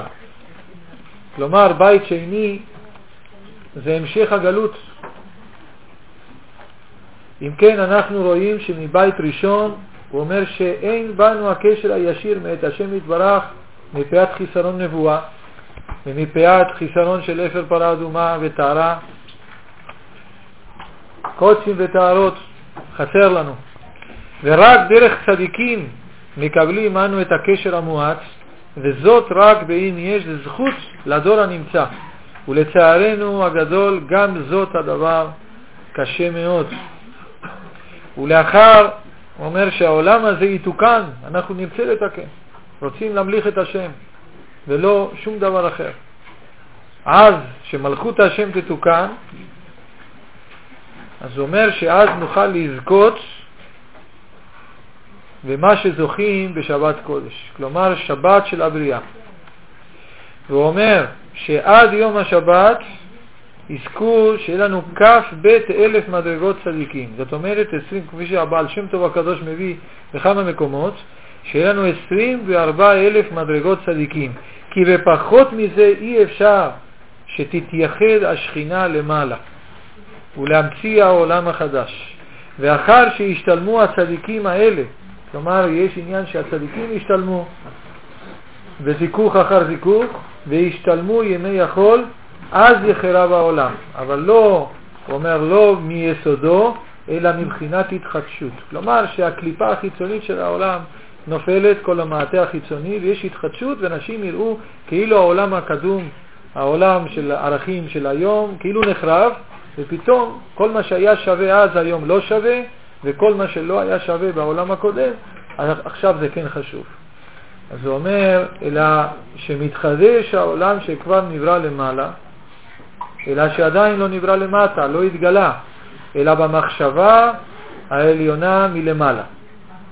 אומר הצדיק שליטה, בסוד גלותנו זו קרוב לזמן גאולותינו, יתחזקו הצרות לישראל, חלילה תכלית החוזק וייצר להם. ראינו השנה הרבה צרות, והצרה הכי גדולה, שיש כאלה אדישים לצרות הזולת. כאלה שלא אכפת להם. זה הצרה הכי גדולה. כשאדם עורך תיקון חצות, הוא מנסה לבכות ופתאום הוא רואה שהוא לא בוכה מספיק. אז הוא צריך לבכות על זה שהוא לא בוכה. עכשיו הוא נגע בגלות.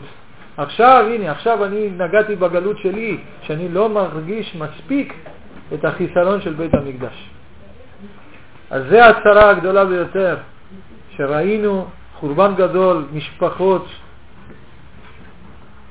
ממש בגלות בתוך גלות, הגלו אותם, השפילו אותם, ואנשים אומרים זה לא מהמחנה שלנו. זה בושה וחרפה, זה גלות נוראה. על זה צריך מאוד מאוד להצטער ולעשות תשובה על דבר כזה. אז אם כן, הוא אומר שיתחזקו חלילה, שלא נדע הצרות, תכלית החוזר וייצר להם, ויאמרו להרים כיסונו לגבעות, ניפול עלינו חלילה, מפני הצרות הגדולות אשר יסובבום מכל עבר ומכל פינה. הוא אומר, וחלקיהם עברנו בשבע שנים אלו, אבל יש לנו עוד שנתיים לשמיטה. עוד שנתיים יש לשמיטה, והשנתיים האחרונות הן מבחינת היסוד והמלכות, הן הכי קשות, כיוון שאנחנו צריכים לתקן את הברית. והשנה הזאת, שנה הבאה, עלינו לטובה בעזרת השם, היא שנה שישית לשמיטה, שנת יסוד, כלומר שעיקר העניין באותה השנה, שאדם יהיה נקי בברית, במחשבה ורצון ודיבור ורגש ומעשה, וצריכים להדק את זה מאוד, הדק היטב היטב הדק, כי שמה יהיו הניסיונות והאיסורים והצרות שלא נדע על הנושא הזה. ובשנה השביעית זה מלכות, שמי שלא ממליך את השם מאבד את המלכות הדמיונית שהוא בנה לעצמו, את הבמה שהוא בנה לעצמו. השם יפילו את זה. אז אם כן, חלק מהצרות האלה כבר עברנו בשבע השנים האלו. ואני זוכר לפני כמה שנים שאני זכיתי לשמש את הרב לוי סעדיה נחמני, זכר צדיק הראש וברכה, הוא אמר לי בדיוק את אותם הדברים. הוא אמר לי, כי הוא נפטר בשנת שמיטה, הוא אמר לי, מוצאי שביעית בן דוד בא.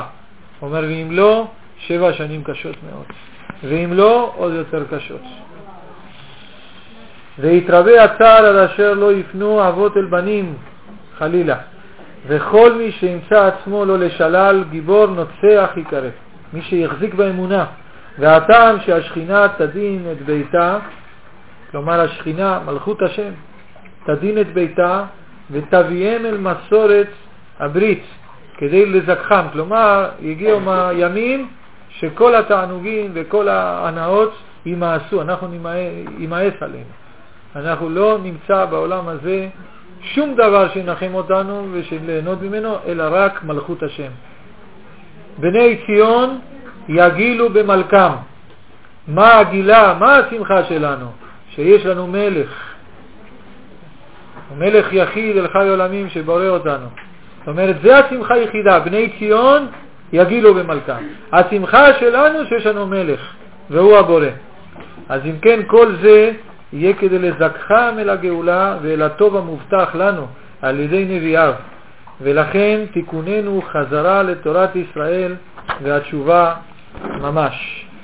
אבל הוא אומר שיהיו ניסים. ויהיו הניסים וגילוי השכינה לישראל בפלא, פלא גדול.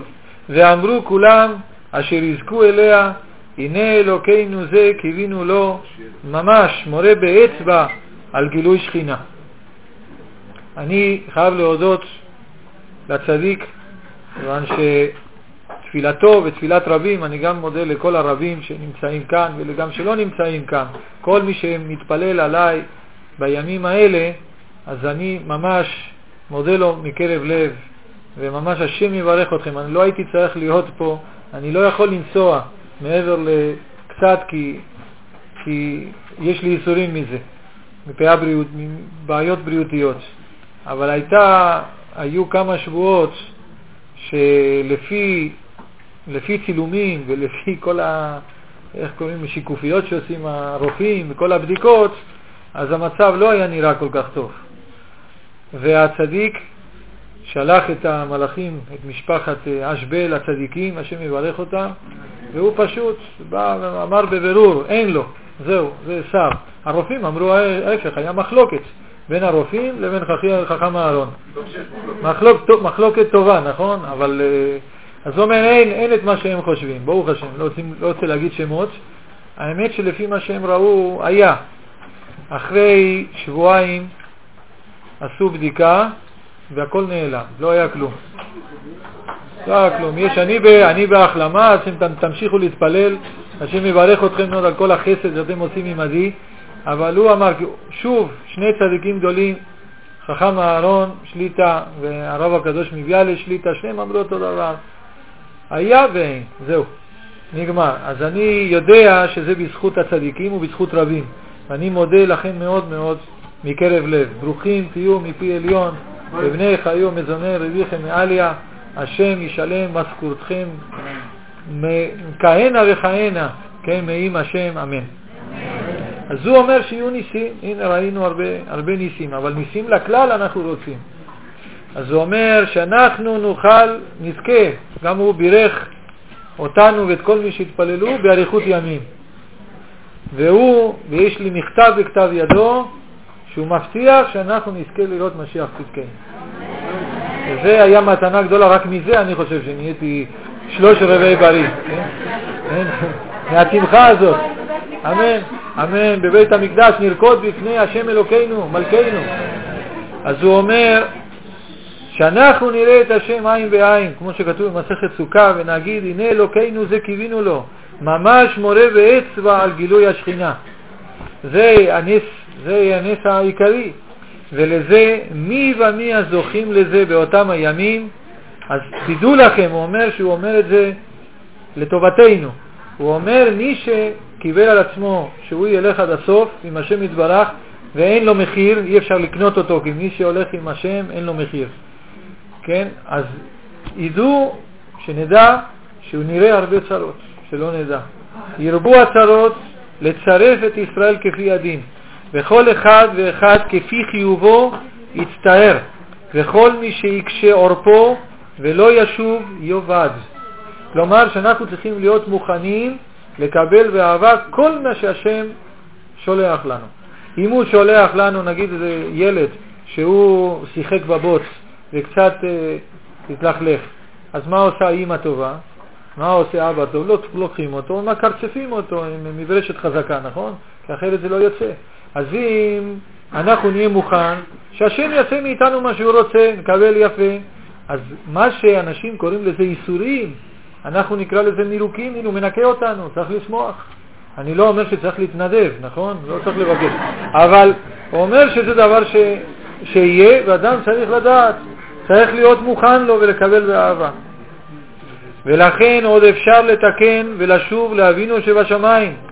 ומי שייתן צווארו בעול התשובה וקבלת הצרות בסבר פנים יפות, וייתן שכמו לסבול, יצטרף ויזכה. והעניין הוא מה שאמרתי דאז, שהגיע עת הקליפה להתבטל. הגיע הזמן, כמה אפשר? קליפה, מגיע הזמן, רוצים את הפרי, נכון? מקלפים ואוכלים. אז מה לעשות עם הקליפה? עושים ריבה, נכון? עושים, אז יהיה ריבה מהיצר הרע, אבל, אבל אנחנו רוצים את הפרי. אז אם כן הגיעה עת הקליפה להתבטל מן העולם. וכן עוד שיש בישראל רשעים אחוזים בהם. איך אפשר שיתבטלו החיצונים ורשעים ברשעתם? הקדוש ברוך הוא גם אוהב אותם, אז הוא רוצה לזכות אותם. אז הוא שולח פה ושם כמה נפילות שישימו לב שהם לא ברו את עצמם ואת העולם, ועל ידי זה עושים תשובה. ולכן ההנהגה הזאת, שכצרוף הכסף נקי וטהור, תהיה בתכלית קושי הדין, והקליפה גובה כל חלק, חובה מכל מקום. ובימים ההם ובעת ההיא יתקטטו גוי וגוי, ברוך השם, וחרב איש ברעהו. וישראל יהיו ביניהם, חלילה צער גדול, אנחנו צריכים לעשות תשובה, אין לנו לא צעד לא בגוג ולא במגוג, כי אנחנו צריכים להיות קשורים להשם יתברך בלבד, לא צד בשום עניין. לא ללכת עם אלה ולא ללכת עם אלה. אין לנו קואליציות אלא רק עם הקדוש ברוך הוא. וזה יהיה מלחמת פרס בהאי עלמא הקרובה.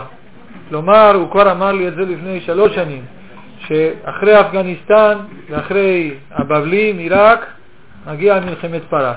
ואיך שהוא אמר את זה, לא כל כך ראינו. עכשיו אנשים שמעו וכן הלאה שזה מתחיל להתחמם העניין שם עם פרס. ופרס זה לשון לפרוס לשניים, פרוס לה רעב לחמך. זאת אומרת שפרס הולכים לפרוס את העולם לשניים, לשני גושים בעולם, ואלו יתקוטטו עם אלה. ואנחנו, כידוע, באמצע. אם נהיה חכמים, אנחנו נעשה קואליציה עם הקדוש ברוך הוא, ונצא בדימוס, בעזרת השם. וכל אחד משני הצדדים האלה ירצה לבזוז את הרחלה הזו, את ישראל, ולאכול את בשרה חלילה. והקדוש ברוך הוא ירחם על עם השם בזכות ג' אבות הקדושים, וכן בזכות בעלי התשובה כיום שחוזרים לשוכן ערבות ואהבה. שימו לב למשפט הזה. הרי הוא אומר שבעלי התשובה הם לגיונו של מלך, איך חוזרים לשוכן ערבות באהבה. מי שלמד את הגמרא במסכת חגיגה בדף י"ג מבין שערבות זה הרקיע השביעי, הגבוה ביותר. זאת אומרת שתשובה של בעלי תשובה שהיו רחוקים, תינוקות שנשבו שלא ידעו כלום, מי שחינך אותם זה היה הטלוויזיה, אז ולא היה מי שידבר איתם, מי שחוזר בתשובה, בלב שלם, לעבוד את השם, לא לחפש משהו אחר, אז התשובה שלו מגיעה עד הרבות, עד המדרגה הגבוהה ביותר.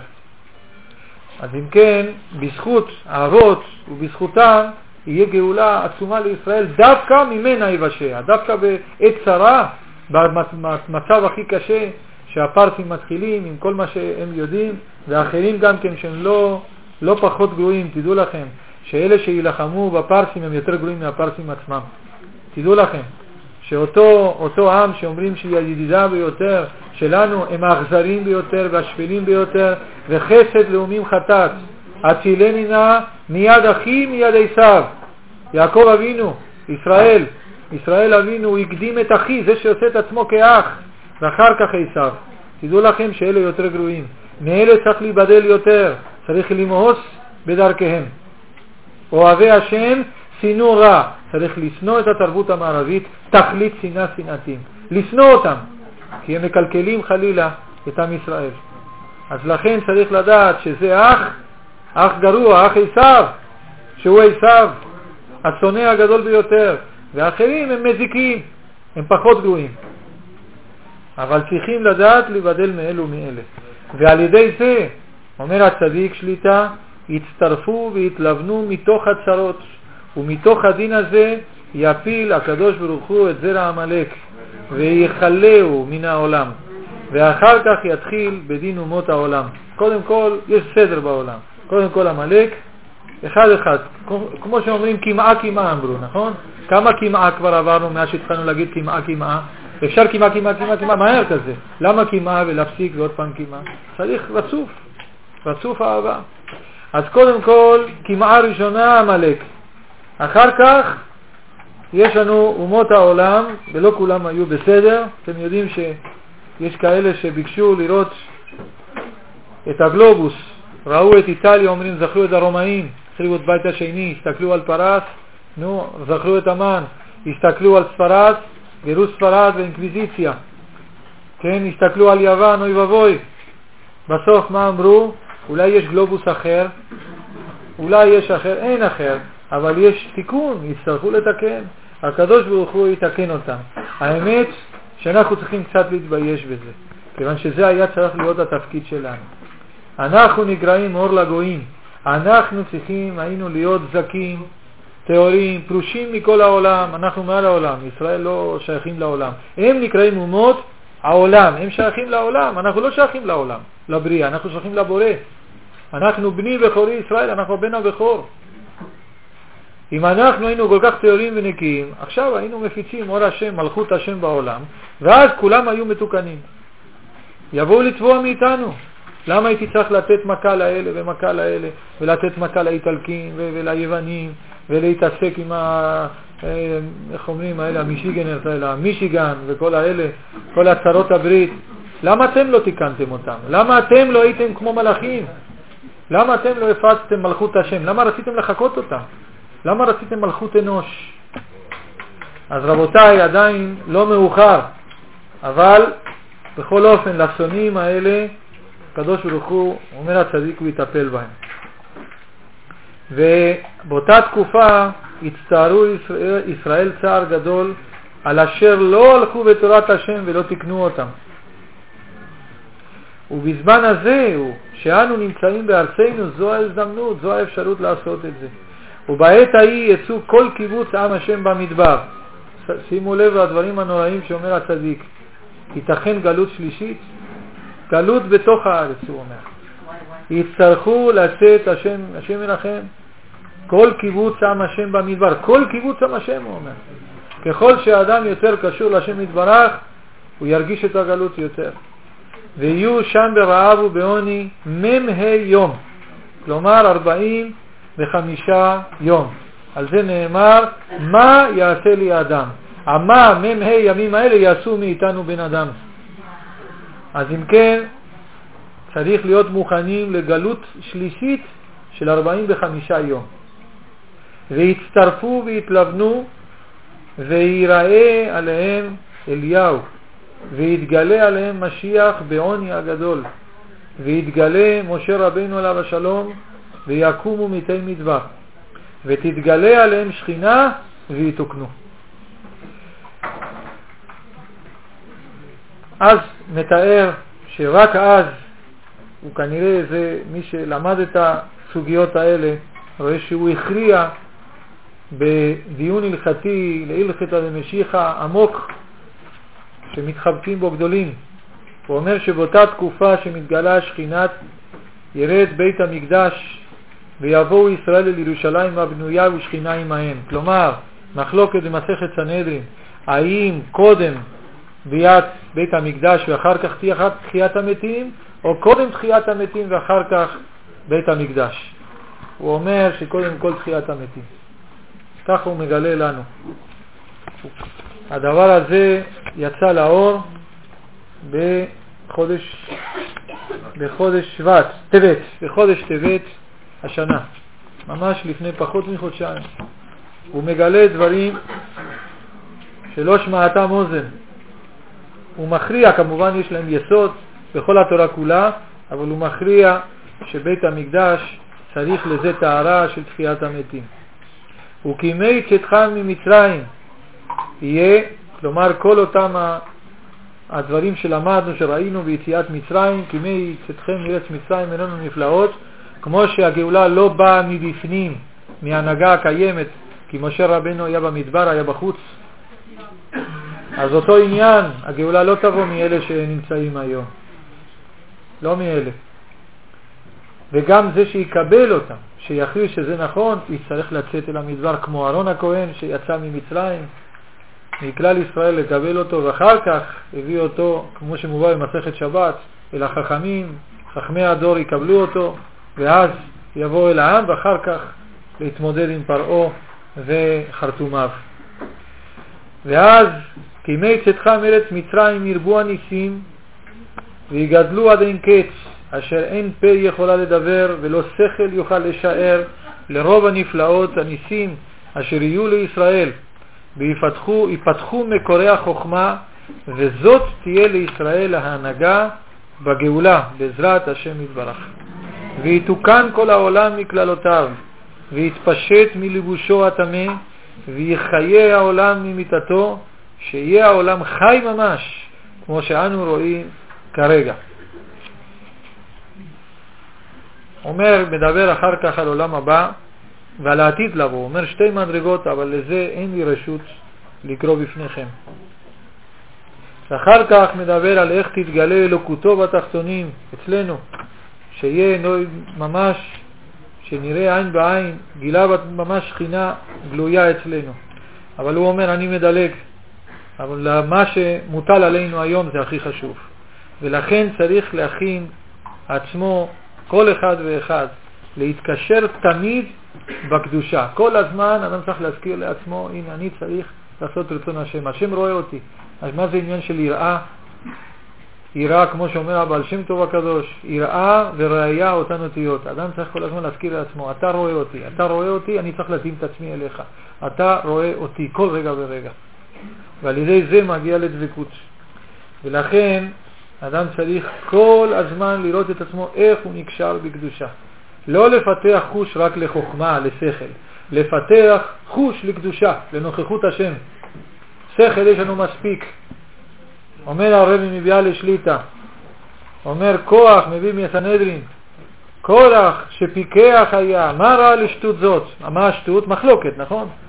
אז הוא אומר, היא הנותנת. מה רע לשטות זאת? מה, מה זה השטות? שפיקח היה. הפיקחות זה דבר גרוע מאוד, רבותיי. צריכים להיות תמימים, לא, לא פיקחים. אסור להיות פיקחים. הפיקחות מביאה לידי חידוד של מחלוקת. חוכמה, השם נותן חוכמה, ראינו לפני פרשה אחת, למי נותן השם חוכמה? לחכמי לב, לא חכמי שכל, אלה שיש להם חוכמת הלב. התורה של שכל זה תורה של עץ הדעת טוב ורע, אבל תורת הלב זה עץ החיים, זה תורה של עץ החיים. מספיק עם כל השכל, להשפריץ שכל לכל הכיוונים. מה יוצא מזה? אז אם כן, אומר, וילמד התורה ויאהב את השם תכלית האהבה. לימוד תורה, לעשות רצונו ולאהוב את השם, לא כדי להגיע לחידוץ. כתוב במסכת דרובין, י"א, הייתה מחלוקת בין בית הלל ובית שמאי, ואלו ואלו דברי אלוקים חיים, אבל למה והלכה כבית הלל? הרי בית שמאי מחודדים תפי, היו יותר מפולפלים, יותר חכמים, אפשר להגיד. אז למה הלכה כבית הלל? שן ונתנתים היו ענבים ומקדימים דברי שמאי לדבריהם. זאת אומרת, איך יכול להיות? מי שענב הלכה יהיה כמותו? חשבנו שהלכה, אנשים לומדים, ודאי שבלי ללמוד זה לא שייך. אבל איך לומדים? אם לומדים עם גאווה, אפילו עצמיות השכל, שאדם מחזיק מהשכל של עצמו, אז הלכה לא כמותו. לומדים את זה מהגמרא. למה לא הלכה כמותם שמחודדים תפי, יותר מפולפלים, יותר חכמים? לא, והלכה כבית הלל. למה? ענבים. מדוע ענבה? הרי ודאי שבית שמאי היו ענבים. היו צדיקים וקדושים עליונים, ודאי שהיו ענבים גם כן. אבל בית הלל היו ענבים יותר. במה נראה שהם מקדימים דברי חבריהם. מה העניין הזה? אם הם ענבים, סימן שיש להם ביטול בפני השם יתברך. סימן שאין להם תורה דמיונית, יש להם תורה של לעשות רצון השם ולקבל הדרכה מהשם יתברך. מה רצונו של הבורא? וזו התורה, זו ההוראה. כיוון שניכר בזה, בהנהגה בין אדם לחברו, שיש להם ביטול והכנעה, לכן הלכה כמותם, כי אין להם תוספות, אין להם דברים אנושיים שלהם. כמו שאומר הבעל שם טוב הקדוש, שאסור לזלזל חלילה או לחלוק על שום פסיק אפילו של דברי השח והתז. מצא הכלים הגדולים ביורי דעה, גם התז באורח חיים בשולחן ערוך. למה? כי הכל היה ברוח הקודש, כיוון שהם הכניעו את עצמם לבורא יתברך. לכן הלכה כמותם. אז אם כן, איך צריכים ללמוד תורה? צריכים ללמוד תורה באופן כזה, למעשה, לעשות את רצונו ולאהוב את השם תחילת האהבה. שלא יניח עבודתו לשום סיבה, מפני שאין דבר נאהב אצלו כלל לערך אהבתו יתברך. ולראה את השם הנחבץ, צריך יראת שמיים. ולכן צריך שלושה דברים לתשלום התורה, שאדם יהיה שלם בלימוד התורה ובקיום התורה. קודם כל לדעת ולחיות גדולתו של יוצר הכל, שהתורה היא לא תורה שכלית אנושית, התורה היא גילוי רצונו יתברך בכל העולמות ובכל הנשמות. השני, שהבורא יתברך צופה ומביט בו. עכשיו, כשלומדים תורה, הוא יודע את המחשבות שלך. אתה כמובן חותר ומנסה. יש סברות, ואפשר לדחות סברות, אבל שיהיה לשם שמיים. לא להתהדר ולא לקנטר, ולא לבנות לבנות כל מיני דרשות של דופי חלילה. השלישי, לדעת שהקדוש ברוך הוא שורש הכל, שורש כל הנשמות, וכולם מושרשות בתורה, והחוטא חלילה פוגם היכלו. צריך לדעת שאנחנו, יהיה לנו קצת בושה, הוא מסתכל כל רגע, ויש לנו אחריות על המשך התורה. ועוד צריך לדעת שאם האדם פוגע באיזה עבר שיהיה, אז הוא פוגע באיברים של מעלה. הספירות הקדושות, מידותיו יתברך, הם איברים רוחניים, איברים של מעלה, איברי השכינה. ויש לדעת שחלילה הוא מסתיר את השכינה. ואז אין השכינה שורה עליו, כי אין השכינה, שכינה שורה על נשמה פגומה חס ושלום. וצריך שיתאר כל גופו מכל מום, ואחר כך ידקדק באיזו מצווה ביותר ואוחז בה. כל אחד מתעורר למצווה אחרת. כמו שמובא כמה מקומות בגמרא, שואלים האמוראים, במה היה זהיר, כן, אביך או זקניך, וכל אחד היה זהיר במצווה אחרת, כמובן קיימו הכל, אבל באחת הרגישו שזה במיוחד צריכים לחזק את אותה המצווה. ולפי שיעור עסק האדם בעולם הזה, כן יושפע עליו נשמתו, רוחו או נפשו, הכל לפי שיעור עבודתו. אדם שעובד בלי תוצאות, זה נקרא עבודה גם כן.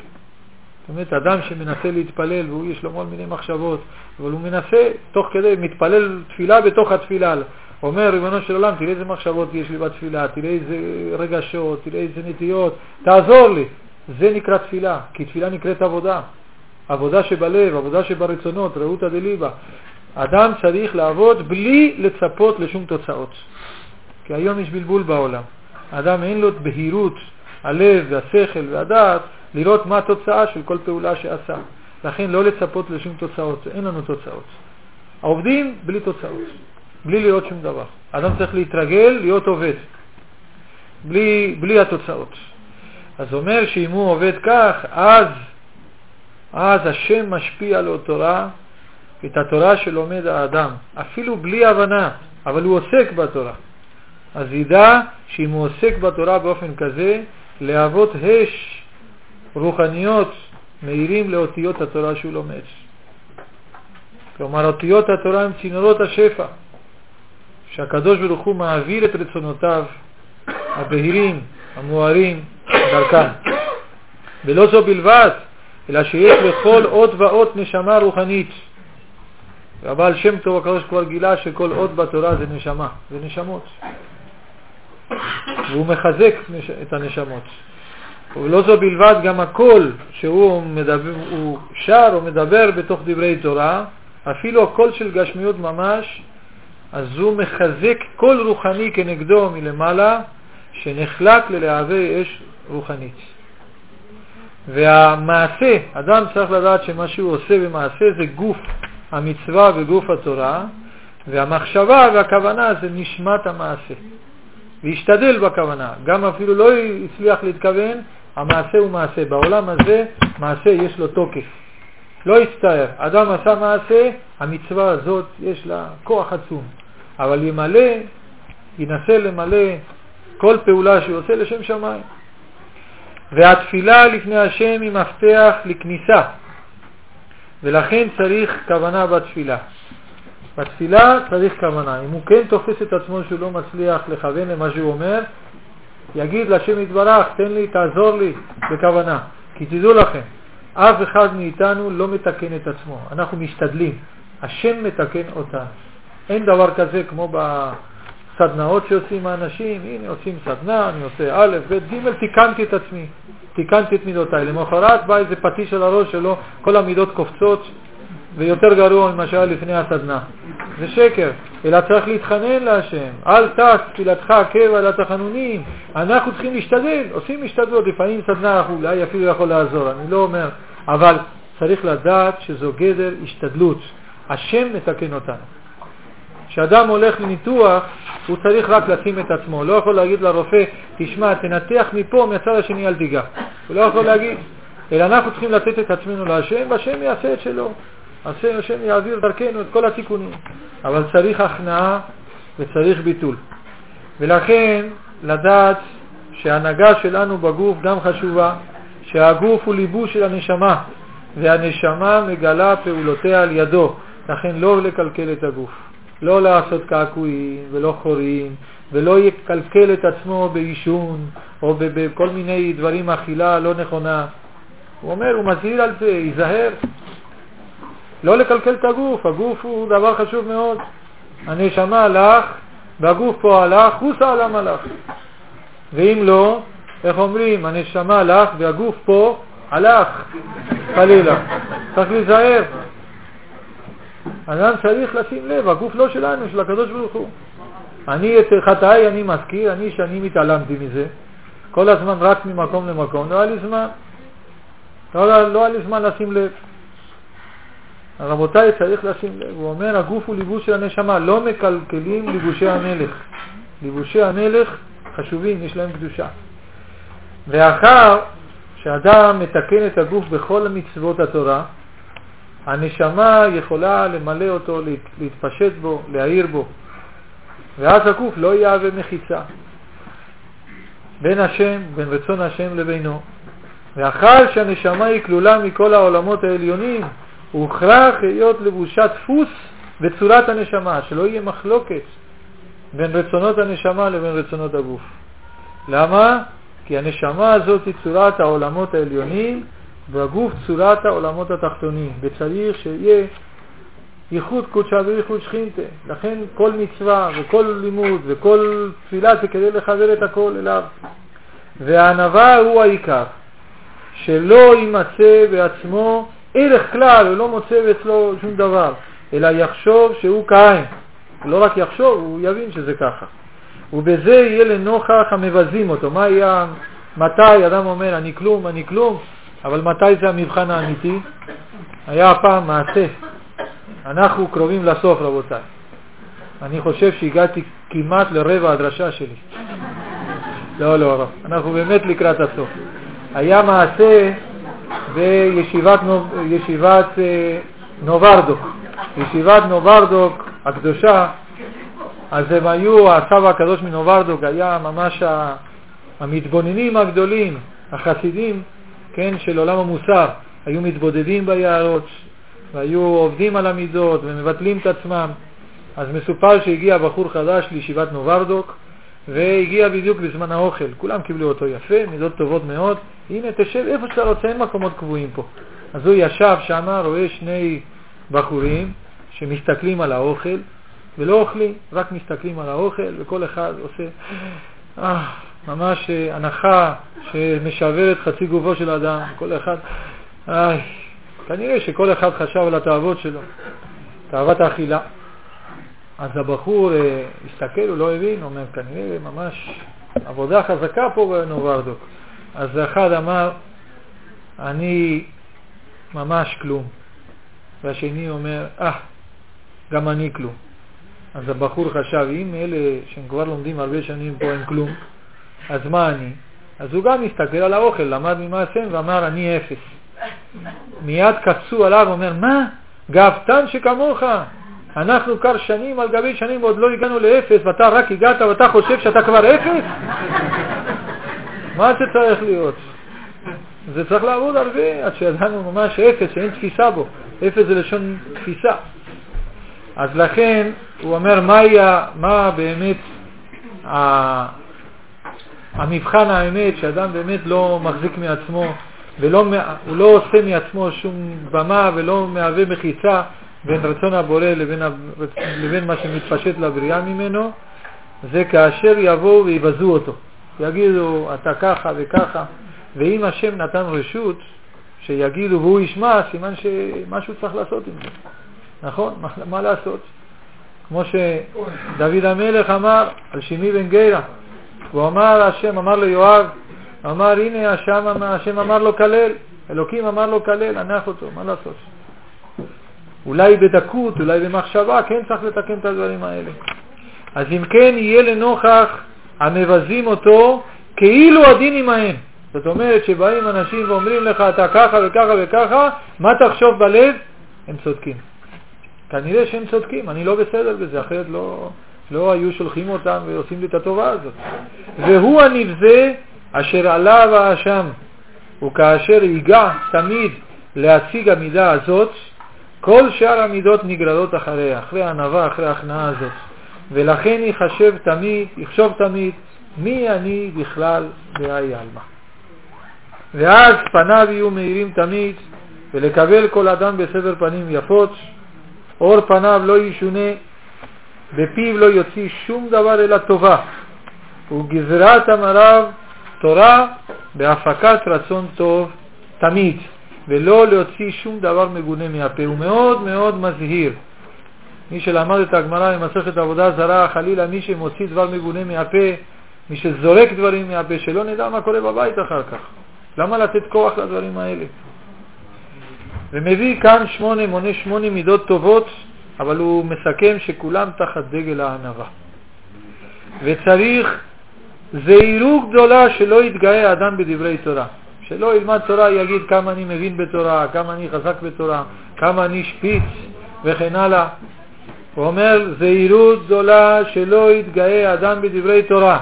ואם הוא שומע דברים שכבר למד, יקשיב. איך רבי, רבינו הקדוש, רבי יהודה הנשיא למד, שהוא היה מסיים, פירקי. כתוב, היה מסיים את כל התורה שבעל פה, כל שישה סדרי משנה, שהוא בעצמו חתם. אז הוא אומר, היה מתחיל כתינוק לחדש, ללמוד חוקי, חוקי השם, חוקי האלוקים. מה הבעיה לשמוע ממישהו אחר? לפעמים אדם אומר איזה משהו, והשני חוזר בפניו, והוא לא זוכר שהוא קיבל את זה ממנו. אז מה? בטח מה שהוא אומר, הוא שיפר את זה. הוא אומר את זה יותר טוב. אז אם כן, לא להתגאות בדברי תורה, ועיקר הכל, לצרף דעתו ולבחון המעשה ולפשפש בעצמו דרך משא ומתן, אם ימצא שמץ של משהו לא טוב שהוא צריך לתקן במה שהוא לומד. איך אני יכול לקיים מה שאני לומד? וגם מה שבא אליו מכל מהמציאות, לקיים מכל מלמדי השכלתי. כל מה שקורה לך, אל תתקומם נגד המציאות. תבין שזה דורון דמלכה, זה דורון המלך, מתנה שהשם שלח לך. תנצל את זה לטובה. זה רמזים עבים לפעמים, קבל אותם. ואלו הלומדים בישיבות, גם בהם מבקש אני שיזכרו שהם לומדים התורה הקדושה בשביל לקיים אותה. ולעשות המצוות בפועל, לא לפלפול בעלמא, אלא לקיים אותה ולעשות את מצוות בפועל, וזו שיטת המהרשו. המהרשה אומר את זה בפירוש. זו שיטה ידועה בתורה, שיטת הפלפול ושיטת החילוק, זה דבר שהוא ממש חדש בישראל. ממש דבר כאילו לפני 700 שנה, ב... זה התחיל בגרמניה. אמנם שיטה קדושה, אבל היא לא יחידה. צריך לפלפל וצריך, כן, שיהיה חידוד, אבל על, על מנת לקיים את התורה בפועל במציאות, ולעשות את המצוות בפועל, כגון חסד וגמילות חסדים ועזרה לזולת, ולעזור לכל אדם בזמן שהוא זקוק לעזרה, לא מתי שנוח לנו, מתי שהוא קשה לו, שיש לו דוחק. ואם לנו יש דוחק, באותו רגע, כדי לעזור לו, ובכל אופן דוחקים את עצמנו לעזור לו, זה מתקן לנו דוחקים אחרים. הקדוש ברוך הוא מוריד מאיתנו הרבה דחקים עצמיים כי השתתפנו בדוחק הזולת. אז לא צריך שאנחנו נקבל דוחק עכשיו. תדעו לכם שגם כדאי, אבל על זה אל תחשבו. תחשבו שעושים את זה למען הזולת. עושים כולנו, ככה צריכים לעשות. ולא יעזוב, הנה כאן באה הזרה, שהוא חוזר עליה בכל ארבעת הספרים. שלא יעזוב את ההורים הזקנים או חברים חולים בזמן שהם זקוקים לעזרתו, ולא יאמר בליבו מפני שאני לומד, אזי אני פטור. כי אין זה כך כלל וכלל. כי התורה מסבה אותנו לקיים המצווה בפועל, והתורה היא הלימוד בכדי לעשות את אותם הדברים שצריך האדם לקיים בעולם הזה. והעיקר היא האחדות בכל החברים, שלא יהיה חס ושלום קנאה ורוגז בשום אדם, ויתייעץ עצות עם השם ועם עמו בפרט ובכלל, והיוצא מההנהגה הטובה ינהלנו אל ההנהגה הישרה, ויהיה לו כמו שכל ומחשבה להנהיגו, הוא מדבר כאן, שאדם צריך לחלוק את כל הנהגה טובה עם הזולת, עם הכלל. ועוד צריך להיות רחמיו פרוסים על כל הנבראים, אדם צריך להרבות ברחמים, ולא לא, לא יבזה שום אדם. ולא יחשדם שכולם בחוכמה, ולא יעקור הצומח אלא לצורך, לא, ואל תשחית, ולא ימית בעלי חיים אלא לצורך, ולכן נכון כיום שלא לאכול מן החי כמה שאפשר. אולי שולחן שבת, אבל לא, הנה, הוא אומר את זה לפני uh, המגפה הזאת של העופות. הוא אמר את זה לפני שזה התגלה, כן, בארץ. אולי בזה מכוונים הדברים שהיום uh, כבר אי אפשר לאכול עופות. ביצת עין אמרו שכבר אי אפשר לעשות. זה רומז לשמירת עיניים. אדם צריך לשמור. ויחשוב תמיד שעין השם רואה אותו בכל אשר עושה, ואז יעשה הטוב בכל אדם ואדם, ובזמן שנופל לידי האדם לעשות המצווה של הצדקה, יפתח ליבו לתת הצדקה בלב שלם ובלב שמח, כי הכל שייך להשם יתברך, ומידו קבלת הממון שנמצא אצלו. אנחנו מתקרבים לסיום, הוא אומר לנו כמה דברים חשובים. אומר, בדבר הגאולה הקרובה. ברוך השם, כתבתי כבר, דאז על מלחמת בבל ומלחמת אפגניסטן, והאחרון יהיה בעזרת השם דרך פרס. הגאולה שיהיה כמו שכתוב בדיוק בזוהר הקדוש, ולכן בנים, אחים ואחיות יקרים לי מאוד, שמרו עצמכם בבריאותכם. וכן, כמו שכתבתי דאז בחוברת קונטרס משה ואהרון, וחוברת יהי בכם הברכה על השמירה בדרכים, וכן לשמור את עצמנו לא להיכנס בדרך סכנה, בגדר סכנה להיכנס למקומות שיודעים שיש שם סכנה חלילה. ובדרכים בדרכים כי בני ישמעאל רוצים לקחת הנקמה תמיד. השם ירחם. ושיהי הגאולה הקרובה, שמרו עצמכם מאוד, והשם יברך אתכם מאוד. עוד מזהיר מאוד, להיזהר מאוד לא להיות בבתי חולים, לא להיות אדם שלא יהיה יותר מדי בבית חולים, כי שם הקלקול גדול מן הרפואה שלא נדע. ולא להשאיר שום אדם זקן בבית חולים, כי יוצאים בהם ניסיונות. ככה הוא מזהיר בכל הספרים. להיזהר מאוד. ובדבר העיכוב לגאולת ישראל. מדוע יש עיכוב? הוא כותב על זה שני דפים וחצי, על מה? על פגם הברית, על זרע לבטלה. אומר הבעיות של הצניעות, זה מה שמעכב, שזל, שלא נדע, השם ינחם עלינו, זה מה שמעכב את הגאולה. ככה הוא אומר, ענייני צניעות, ענייני שמירת הברית. הוא אומר שהוא, שאם האדם, אומר כל העיכוב סובב רק דרך העוול הזה. הוא אומר שאם האדם היה שומע זעקות הטיפות האלה בארבע כנפות העולם, איך הם צועקים, שיושיעו אותם, אז הוא לא היה חוטא. לא היה חושב אפילו, לא היה מעלה בכלל אפשרות כזאת.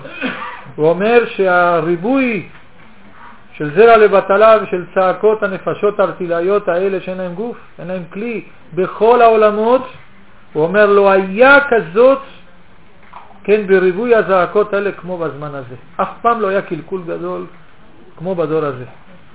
ועל זה באתי לומר שוועת הזעקות שיש בשמיים דבר שלא היה מזמן בית סדום, השם ירחם בעדנו.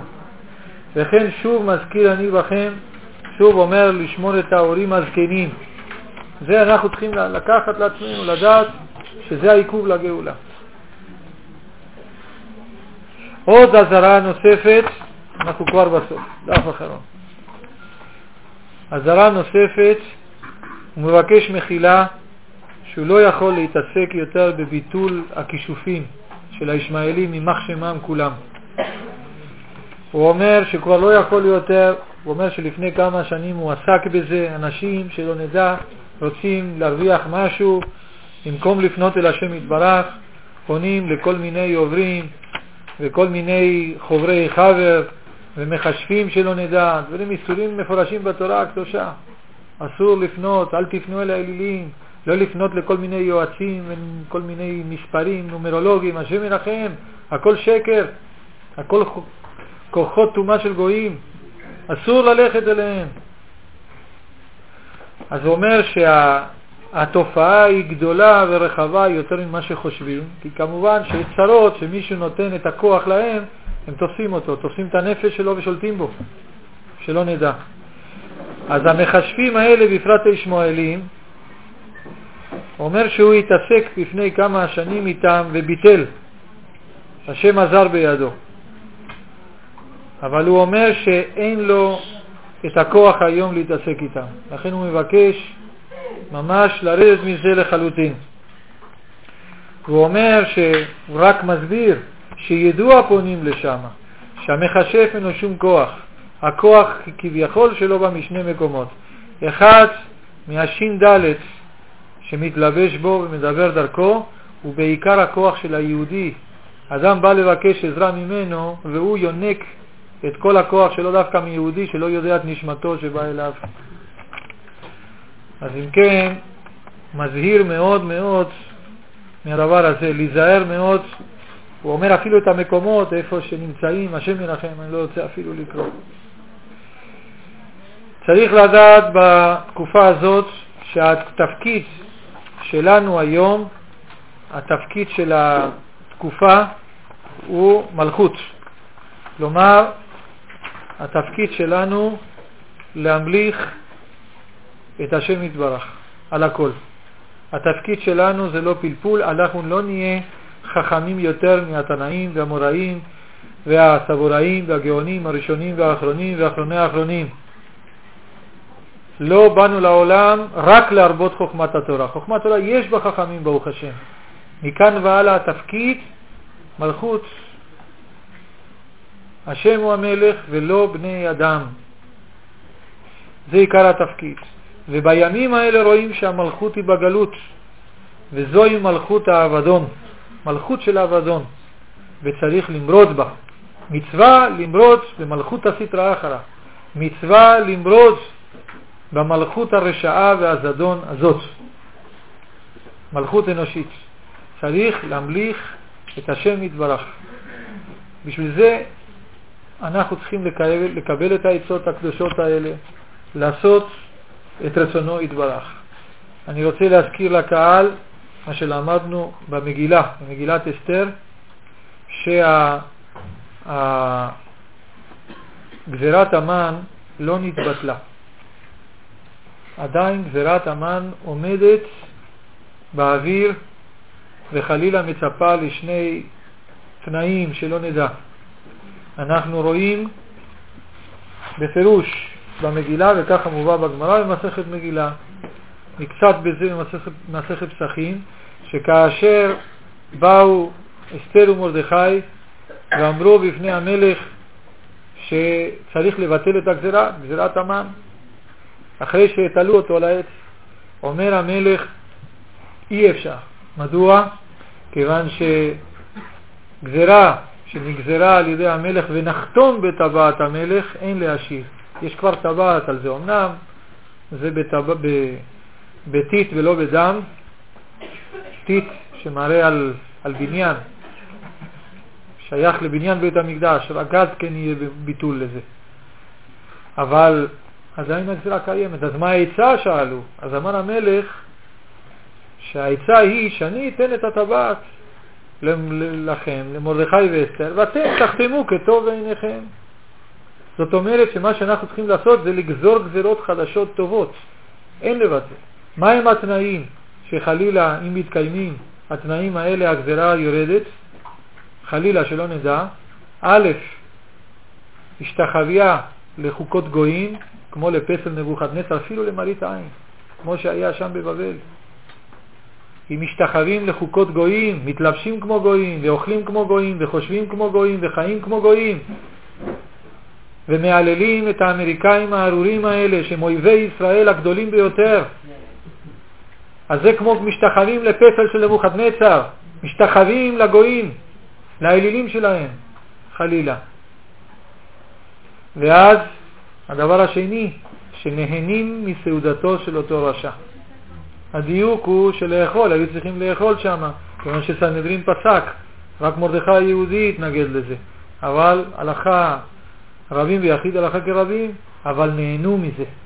הבעיה היא שנהנו מסעודתו של אותו רשע, שנהנים מהסופרמרקט הגדול של אומות העולם, של הגויים, של להיות דומים לגויים. ממה שהם נהנים, מהתאוות שלהם זה אלילים.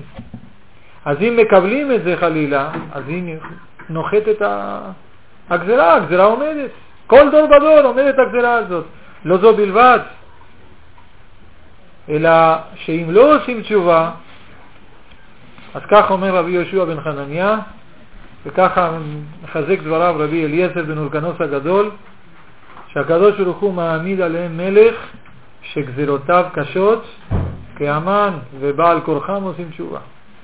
תדעו לכם שעכשיו המלכות הזאת שאנשים הולכים לתת את כוחם חלילה אליה, היא מלכות שהגזירות שלה יהיו גזירות קשות כאמן.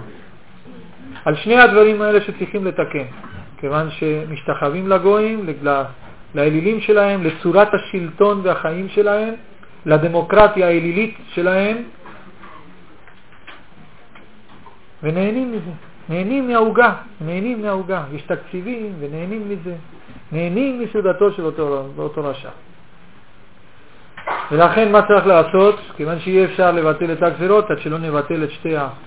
שני התנאים, אלא צריכים אנחנו לגזור גזירות. אנחנו, עלינו, יש לנו את הכוח, השם נתן לנו, טבעת המלך. תורה קדושה, טבעת המלך. יכולים לגזור גזירות קשות עליהם וטובות על ישראל. זה מה שאנחנו צריכים לעשות. ולכן בינינו לבין עצמנו צריך אהבה ואחדות וכן לכלל ישראל ולפרט ישראל כפי שאנחנו קיבלנו מהצדיק שליטה. אבל כלפי ההנהגה צריך, אסור ללמד סנגוריה, בשום אופן.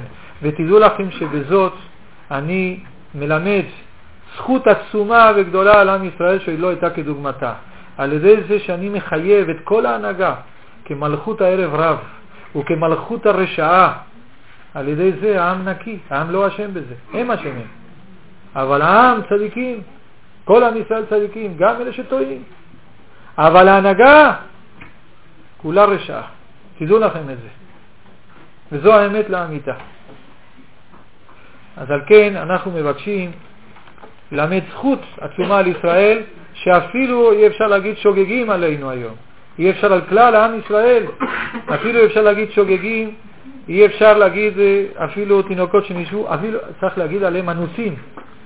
עם ישראל היום אנוסים על ידי מלכות זדון, מלכות הערב רב, מלכות הרשעה, שאין יותר גרועה ממנה בכל העולם, בכל העולמות. מקור החילול השם הגדול בכל העולמות. שכאשר גוי שאנחנו צריכים לקבל אותו לעבודת השם, הוא רואה את אלה שאומרים שמייצגים אותנו ולא מייצגים אותנו. לא ישראל המה. הם באים עם העניבות שלהם, עם האפטר שייב שלהם, ועם ממש דומים לגויים, עם הכרס שלהם גם כן. באים ואומרים שזה מייצג את עם ישראל. מה אומרים הגויים? הנה, הם כמונו. נגמר, חלילה. הם כמונו, הנה, זה היהודים, זה מייצג את היהודים. הרי יש לו אותה עניבה שלי, ואותו הכרס, ואוכל אותם הדברים, וכן הלאה. אה? זה לא חילול השם? החילול השם הגדול ביותר זה המלכות הזאת, מלכות הרשעה. המלכות בגלות צריך להרים אותה, לאוק משכינתא מעפרה. ולכן, רבותיי, על ידי זה דווקא, אני ניקיתי את כל ישראל מהעוון. אני חייבתי הכל את ההנהגה, את המלכות הרשעה. ישראלים, בני ישראל, צדיקים, אנוסים על ידם. אנוסים. אם אפשר לא להשתתף בפסטיבל השנאה הזאת של המחלוקת, שמבייש אותנו טוב יותר. אבל עיקר העניין, להמליך את השם יתברך שמו. אנחנו עכשיו נעשה קידוש, קידוש השם, אנחנו כולנו נעמוד,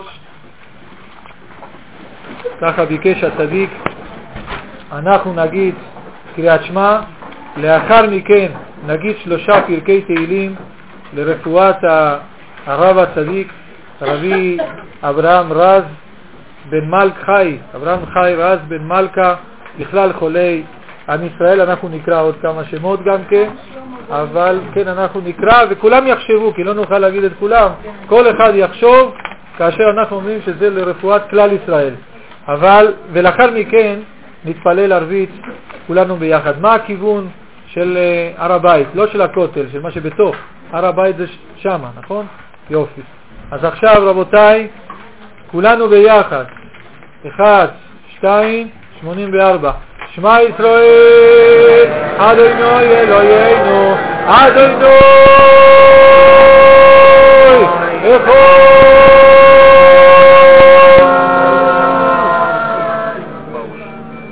אדוני מלך, אדוני מלך, אדוני ימלוך לעולם ועד, אדוני מלך, אדוני מלך, אדוני ימלוך לעולם ועד.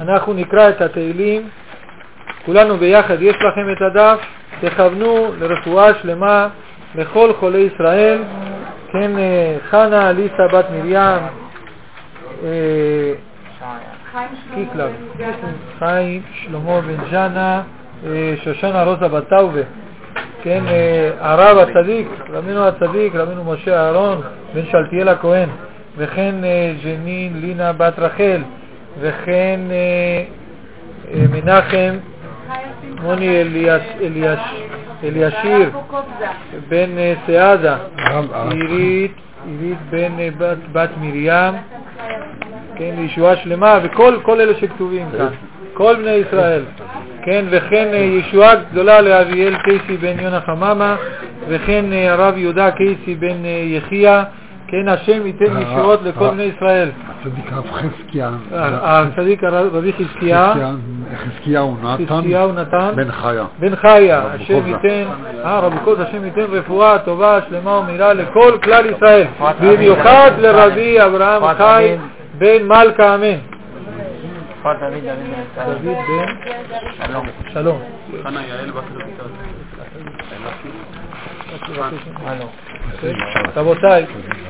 רויטל. רבותיי, רבותיי, אנחנו מתחילים בתהילים בפרק ו', לאחר מכן בפרק שי"ח, לאחר מכן בפרק י"ד, וכולנו נבקש גם רפואה שלמה לרבי אברהם חי רז ממלכה ולכל כל ישראל וישועה לכל ישראל. כולנו ביחד, מנהל